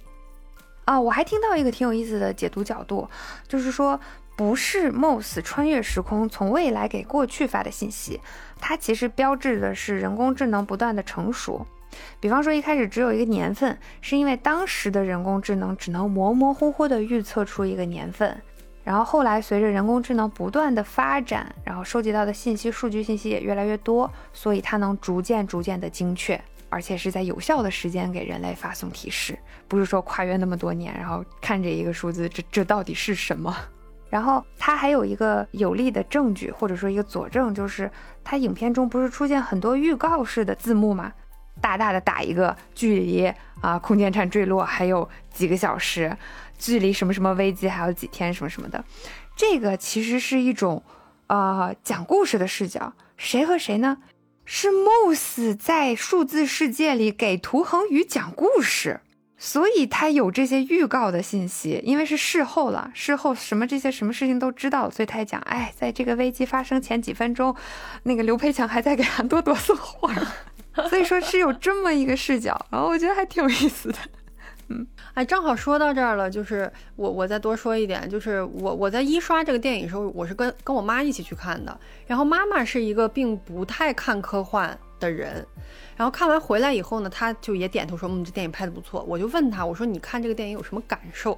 她当场跟我说了一句话，她说我觉得这不像电影，这像一个纪录片。哦，然后紧接着我就看了郭帆导演的一个采访，郭帆就说，当年他和大刘去探讨说，你理想中的科幻片应该是怎么呈现的？就是他去问原作者，去问刘慈欣老师说，你理想中的科幻片应该是什么样的？刘慈欣给出的答案就是，我理想的科幻片应该像纪录片，它是未来的历史。而你再去想刘慈欣写小说的风格，包括我们熟读的《三体》，一开始叫做《地球往事》。他就是站在一个所有的事情都已经发生完了，我是在书写过去的历史，我是站在未来书写过去的历史，但你是一个站在过去的过去的人，你在观看这个东西，它就是一个纪录片的感觉。因为当时我妈跟我说这句话以后，我说这就对了呀，我说就是让你感觉像纪录片，你才会觉得这个东西是真的。嗯，这我觉得是科幻片最高级的表现方法，真实的像个纪录片一样。对，是这样的，是这样的。所以我觉得。科幻电影的成功才这么这么的令我们振奋，因为你知道要把这个东西拍好，要把这些细节以这种程度展现出来，有多么的不容易。是的，是的，要让人信服，要让人看进去，说啊是这么回事儿。你即便知道这是一个虚构的故事，你依然觉得这像一个纪录片。我天，这多高级！说到这儿，还没有看电影的朋友，请赶快去看电影；看了一遍的朋友，请赶快去二刷。刘培强那边还有刘爷小尾巴跟第一部的剧情去衔接嘛？比方说他最后还给儿子拍了一段视频留言，而且一个关键的点就是他在空间站要进入休眠冬眠的时候，他还跟五五零 W 说了几句话。五五零 W 就说：“五五零 W 听起来不像一个名字，我给自己起了个名字叫 Moss 小苔藓。”听起来是不是可爱多了？哇，好酷啊！这里 头皮发麻，头皮发麻，真的头皮发麻。他变了，他已经像个人了，太可怕了！这个事情，然后涂丫丫的那个数字生命，马照不是叫他数字生命的，马照是直接叫他人在回路的，因为他去找那个涂恒宇去要求他配合的时候，跟他说的是，在你上传了涂丫丫的人在回路之后一点七秒，这球就过载了。我认为其中必然有些关联。他提到了人在回路这个词，然后所以后面我还专门搜了一下人在回路到底是个什么东西。它是一种训练人工智能的方法，其实就是人工干预。大概意思就是你自己算不明白的事情，我指点一下你。就是你实在不明白选左选右的时候，我告诉你，人类一般会觉得左比较好，然后机器就记住了，哦，左比较好。就是这样可以帮助机器快速的靠拢，向人类的决策靠拢。所以这个涂鸦就相当于投喂给五五零 W，使它升级的一个 一个精神食粮，一个样本吧。对，这就涉及到后面我就想说的，涂鸦和 Moss 到底是什么关系？我也想了半天，因为他们其实都是有点像人工智能的东西，但是我猜它有点包含的关系。因为有一个解读说，Moss 它是苔藓嘛，苔藓其实像一座森林一样，它是里面是由无数无数的小的个体组成的。那其实 Moss 是一大堆的人工智能，包括了涂鸦鸦在内，以及后面的涂恒宇，甚至有其他可能被上传的这种数字生命在内的，由他们集成的一个智能体。然后它可能上面会有一个总的权限最高的一个，呃，一台机器或者是一个指令怎么怎么样，但是它并不是一个独立的一套智能。我听懂你的意思了，但是我觉得这个你是因为是个开放问题嘛，也也不知道后面会怎么样。但我我不觉得这样，我觉得大家各自是独立的，就像他们一开始设想的，如果大家都作为数字生命都上传了，你依然是你，我依然是我，我们都是独立的人工智能。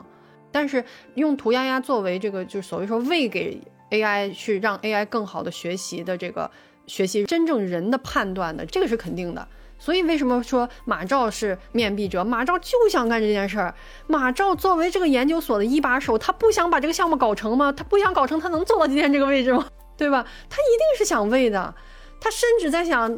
太好了，有这个机会去喂。如果不喂的话，那个人工智能就是一个干巴的人工智。这这个东西是科学的，就是包括人在回路的这个说法是科学的，就是现在正在用的一种方式。对，就是人机去做这个闭环的训练。因为就是，其实就是我用人的选择去交给机器，去不断的影响你应该怎么去做嘛。但实际的人机交互会比较慢。但如果你把这样一个可以光速的说三万书的 人工智能生命体去放到里面，跟它交互会更快，可以帮助它更快的升级和迭代。所以还有一个比喻，就说涂鸦鸦和涂恒宇事实上是类似于《三体》里云天明的存在，就是一颗送到。另一个世界的大脑，哎呀，我我觉得这个故事如果这么编会更有意思。当然也是我自己的一些畅想，就是就是实际上，呃，涂丫丫也好，这个涂恒宇也好，甚至说马照有没有偷偷把自己上传，这都不好说。包括 Mos，可能他们在未来在他们的那个时空当中还是有一些博弈的。就是对于怎么做更合理或者怎么样，那 Mos 是一个完全按照计算结果来输出的。我认为怎么做更合理，或者我认为怎么样能保全人类，我直接输出了这么一个结果。但涂恒宇肯定作为人类，他肯定是更有感情，或者是更有一些其他的判断。那那未来他们在决策上，以及在向过去传递信息这件事情上，我觉得都会有冲突的，就不一定大家能能这个达成一致。对。也有可能 Mos 的功能更丰富一些，比方说它可以帮助，呃，袭击者去黑那个无人机的系统，但涂恒宇可能权限比较少，他又只能偷偷的发一条信息有可能，有可能，对，或者怎么怎么发，发到哪儿，发多少字节，对吧？可能都有一些限制。对对对对对，偷悄悄的。哎，那 Mos 有一个说法，就是想要延续人类文明，就要毁灭人类。这个话你们是怎么理解的？我简单的理解就是说，Mos 是已经确凿知道太阳氦闪的结局的，对吧？然后 Mos 也认为什么方舟计划，什么这什么叫什么，其他那些计划是不靠谱的。就 Mos 的计算结果一定是开着地球走，流浪地球是靠谱的啊。所以 Moss 要通过去毁灭那些计划，毁灭那些人类当中的那一部分，然后来。真正帮人类起航，那再延伸一步，我认为 Mos 应该是数字生命派，就是如果你想延续文明，你最后想靠把这些碳基生物保存下来，根本不可能。就是哪怕开地球走也不可能，大家就都数字化吧。我觉得 Moss 就是站在这个立场上说，就把大家都毁灭了，都走数字生命这条路，那咱咱的文明能延续下来，但是人类可能不能按照传统的状态延续下来，这是我的理解。嗯，所以其实有一个说法说，Moss 它主意志，就它最开始那个根源是马兆上传的马兆的数字生命，这点我觉得不对，因为。如果按你那个逻辑去解读的话，这个就跟马兆最后那句遗言“没有人的文明毫无意义”就完全冲突了。所以我觉得 Moss 不是马兆，至少它不是以马兆为主的。哦，Moss 肯定不是马兆，Moss 肯定不是马，但 Moss 的原指令是马兆写的嘛？是延续人类文明。反正关于这个问题，现在是两种主流的说法嘛。一种说的就是你说这个意思，要想人类永远保持理智是一种奢望。第一部的时候他说那个话嘛，所以他觉得人类这种疯狂的生物总是想自毁，这太不安全了，把碳基生物全部都干掉，让他们都数字化，在我的管理下就可以延续人类文明了。另一种说法是比较励志的一个说法，大概意思是说他只是想要通过毁灭人类的这些灾难，他制造出这些灾难来，来促进人类团结，才帮助人类去延续文明，是有这个内涵的。就包括他把其他那些计划毁掉、炸掉，这个过程中也杀了很多人啊，也毁灭了很多人啊。只有这样在促进你们团结，对吧？然后你们在一起想一个更可靠的办法。不，不一样，不一样。一种是我就想把人类这种碳基生物都干掉，另一种就是我不是真的想干掉你，我只是给你施加一些压力，告诉你们你们要好好的活，你们要团结在一起。这是现在的两种比较我看到的比较主流的说法嘛。然后我理解的话，其实是我会看这是谁的作品。就如果是大刘的作品，我觉得就是第一种，就是我真的要把人类毁掉。因为我觉得大刘的很多作品都更冷酷、更黑暗那种风格。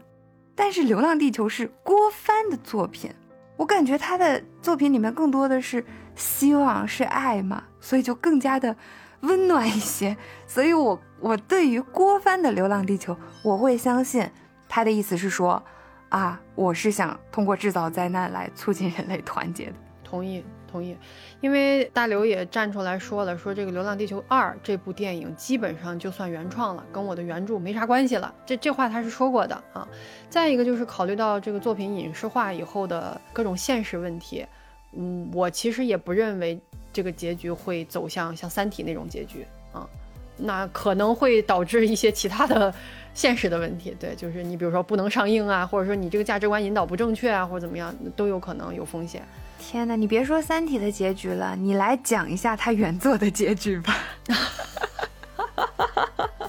流浪地球原作的结局，对，流浪地球原作的结局也非常讽刺，非常黑色幽默。原作的结局是说，大家在筹备这个流浪地球开着跑的这个过程当中。有一堆民科就站了出来，就是民间科学这个爱好者哈，就站了出来说，我们也观测太阳了，太阳根本不害闪，太阳根本不爆炸。你们联合政府搞这一套流浪地球的事儿，就是想要达到你们自己的政治目的啊。其实地球根本没事儿，你们就是害人呢。然后在这个观点和情绪的鼓动下，地球上就出现了很多革命军。这革命军呢，就是我要破坏这个行星发动机，然后我要把你们这个联合政府的人都拿下。这个事情最后愈演愈烈，就变成了革命军真的跑到这个发动机控制总中心里边，把联合国的人和坚持认为太阳会爆炸的这些科学家，当时有五千多个人，全都给抓住了。抓住以后。把这些人流放到了已经冻结的海面上，因为这个时候地球已经开着在走了嘛。那个背阴的那一面是是已经温度非常低了，大家是靠穿着那个自供暖的设备才能维持在陆地上的行动的。然后这个革命军就把这五千多个人，联合国的人加上这个科学家，然后全都把这个设备给他们关停，就让他们冻死在大海上，说这是我们代表人类对你进行的处决，就是你们整了这几百年，三百多年还是几百多年。这这套事儿根本就没这回事儿，把他们处决完，这五千多个人冻死在海面上以后，太阳它害闪了，对，就刚都冻死，然后太阳咔嚓闪了，对，闪了，闪了就证明什么？证明人家说的是对的，然后当时这五千多个人最后交出这个地球发动机的控制权的时候，说的是，如果我现在不交出来，这些革命军很可能会破坏这些发动机。如果一旦破坏，再重建，那要付多大的时间和这个人力物力的代价，这是难以估量的。所以他们为了把这些东西保留下来，就是束手就擒了。结果没想到死了以后，太阳真的害闪了。然后这个结局非常讽刺，也非常仓促的，就这个小说结束了，就说这个流浪地球计划继续推行，大家继续干这件事儿。就非常讽刺，这个小说就到此结束了，什么都没了。我当时看的时候，我觉得非常黑色幽默，民科害人呀，朋友们。就当时那个一段剧情，就是这个男主他妻子一开始是可能反目了吗？对，被这个民科可能蛊惑了，然后他妻子自己去神出鬼没的进行一些活动观测啥的。后来有一天，他妻子把他带到了地面上，掏出了一套观测设备让他看，然后读取了一些数据，然后跟男主说。你看太阳的这些数据，跟以前就是大家说没有氦闪的时候是一样的，我们被骗了。但你想啊，这个复杂的氦闪这些东西，怎么能可能通过一个人通过自己的一些观测机的数据就能预测出来？但是他就坚定不移的相信了，而且很多人就相信了，很多人他可能自己没有观测过，光是听到这种阴谋论，他就相信了。对对对，所以这个就是大刘写小科幻小说的一个最绝妙之处，就是和《三体》这个叫什么离开地球去远航的这个如出一辙是什么？就是人类成为了新人类，《流浪地球》这件事情启动开始，大家说认识到说啊，我们要开着地球离开太阳系时候，这个时候世界上的政治经济和人心就逐渐走向变态了，就是那个超超于。常态的那种变态，就是大家和过去的想法已经不一样了，所以才会出现这样的立场、那样的立场，一些我根本观测不到、我无法验真也无法验伪的事情，但我会去选择立场，我会去跟人对峙啊，这就是一些在极端的灾难也好、变化也好的情况下，大家和过往的思维方式可能都不一样了，会发生的一些变化。就是你虽然那个小说的结局非常讽刺、非常离谱。但是你你会觉得，这样的事情是有可能发生的，就算是像《流浪地球》的电影拍摄的这样说，两千五百年我们去执行这个方案，我们有这么多正义的军人，对吧？我们有这么多了不起的人类，渺小又伟大的人类，那谁知道这两千五百年会发生什么样的变化？谁知道后面还会发生什么意外？就是都不好说的。那个时候人类的意识形态又变成什么样子了，对吧？这个电影可以无穷无尽的拍下去。想看第三部快点出来，嗯，反正当时看到这个结局的时候，我整个人都傻掉了，就啊，对，就这就就这样就结束了吗？但是你仔细细品，你会觉得它非常的真实，对，非常因为人类在那么痛苦的环境下，你知道活着这么艰难，然后死的时候还要按年龄排序去死，稍微知道以前地球上的生活多美好的人都会怀念，都会想我们出来流浪干嘛呀？肯定是想回去。这个时候，一个阴谋论出来的时候，大家天然的都会想去相信的。但是你如果你你比如说，如果将来把我们放到这样的环境里，我也不好说我会相信什么。我我觉得这个人都是在动态变化的，你的认知也是在动态变化的。然后小说原著和电影的第一部里边共同出现的一句话就是说，让人想要让人类保持永远的理智是一件非常奢侈的事情。嗯，这句话是原著小说有的。没错呀，去他妈的最优解！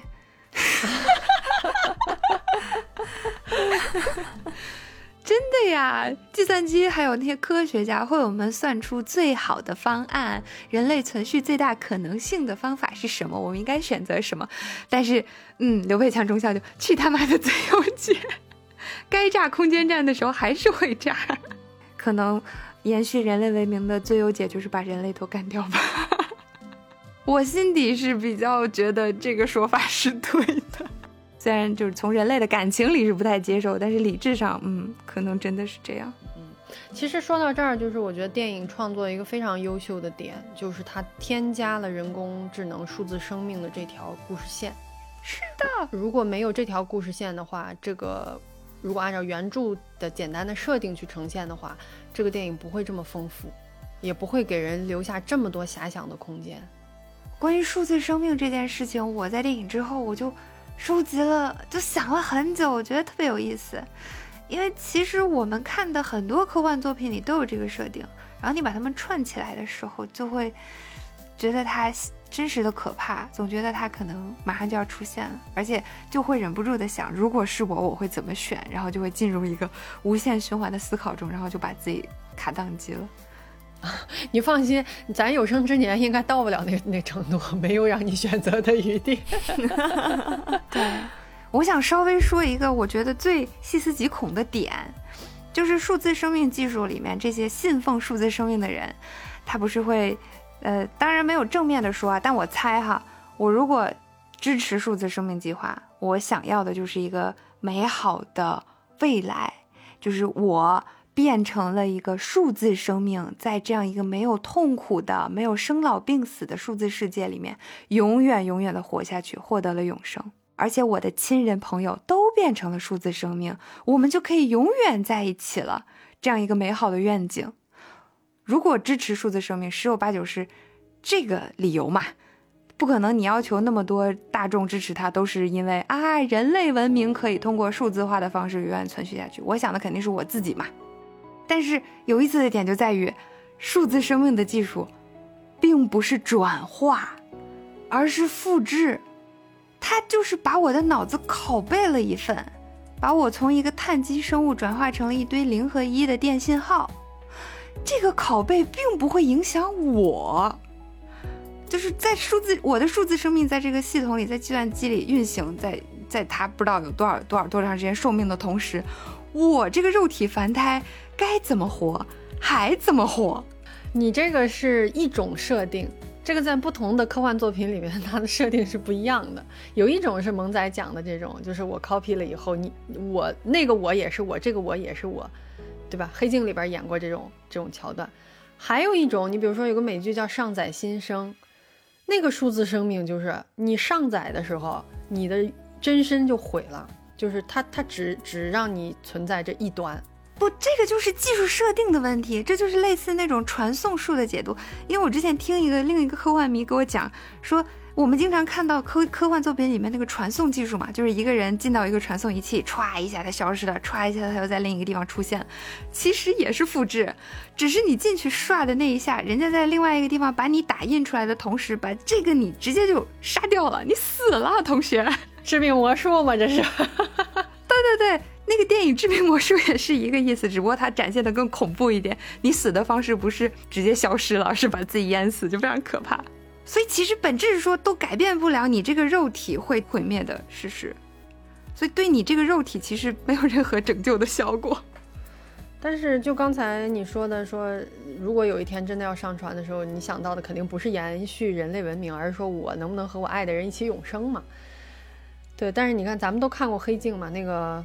第几季里边那个圣朱尼佩洛，第三季的第四集，那个那一集，对，永生很可怕的。当你进入那个世界，说啊，你可以维持你二十多岁的样子，永远年轻，永远活力四射，然后你天天夜夜笙歌，对吧？然后去蹦迪啊，去干嘛，想干嘛干嘛，所钱随便花，随便玩的时候，人生是没有意思的。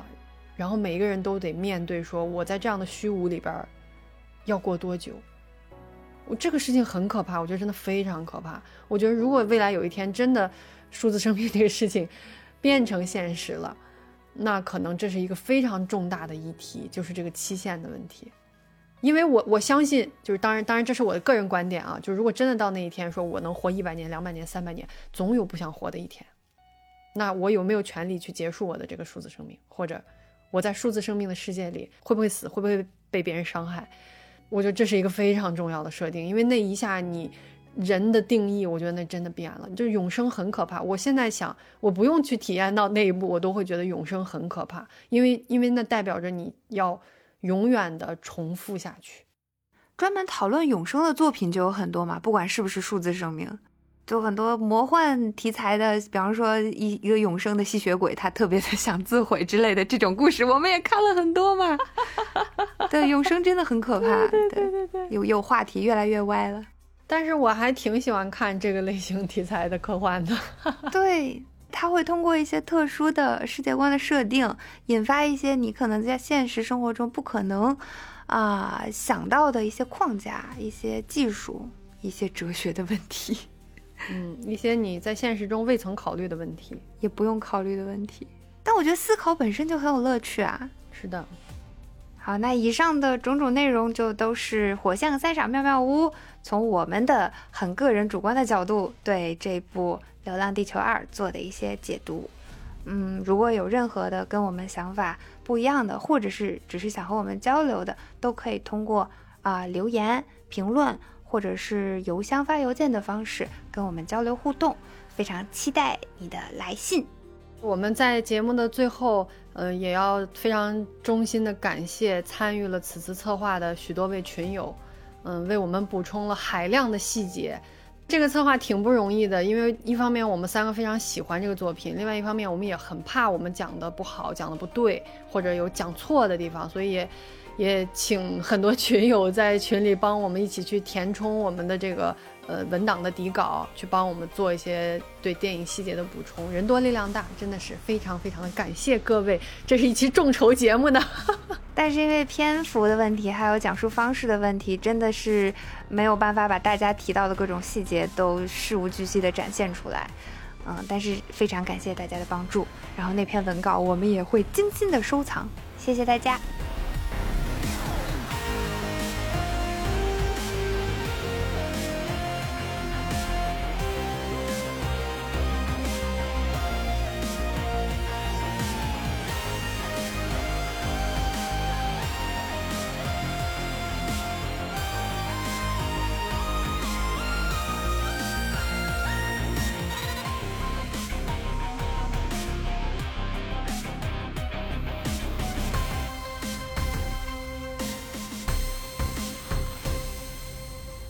在这期节目的最后，我们想跟大家分享一篇由美国的萨根博士在一个学位颁奖典礼上发表的一段演讲，是关于在影片中出现过的啊周哲直周老师在第一次会议中跟那个美国的外交官分享的那张照片，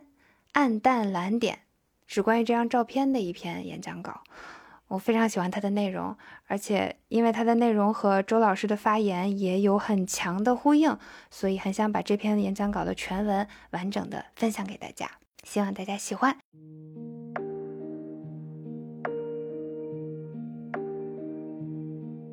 暗淡蓝点是一张1990年2月14日由旅行者一号拍摄的著名地球照片之一，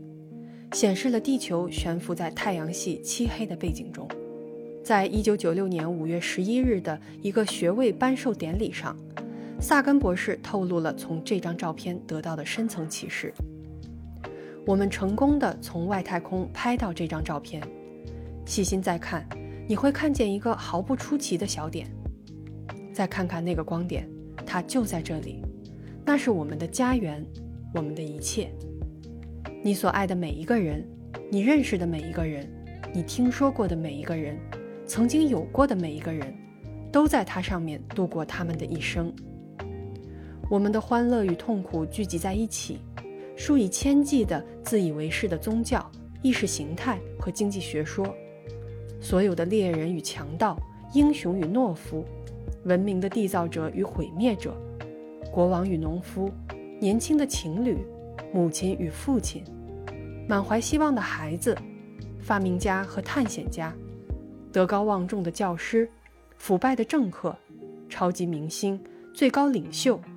人类历史上的每一个圣人与罪犯，都住在这里。一粒悬浮在阳光中的微尘，在浩瀚的宇宙剧场里，地球只是一个极小的舞台。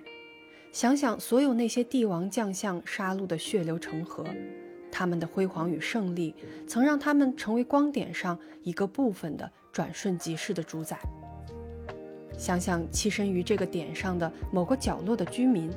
对别的角落几乎没有区别的居民所犯的无穷无尽的残暴罪行，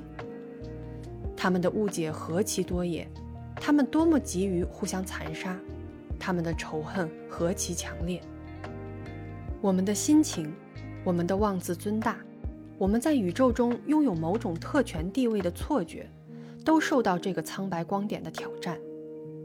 在庞大的、包容一切的暗黑宇宙中，我们的行星是一个孤独的斑点。由于我们的低微地位和广阔无垠的空间，没有任何暗示从别的什么地方会有救星来拯救我们脱离自己的处境。有人说过，天文学令人感到自卑，并能培养个性。除了这张从远处拍摄我们这个微小世界的照片，大概没有别的更好办法可以揭示人类妄自尊大是何等愚蠢。对我来说，这强调说明我们有责任更友好的相处，并且要保护和珍惜这个淡蓝色的光点。这是我们迄今所知的唯一家园。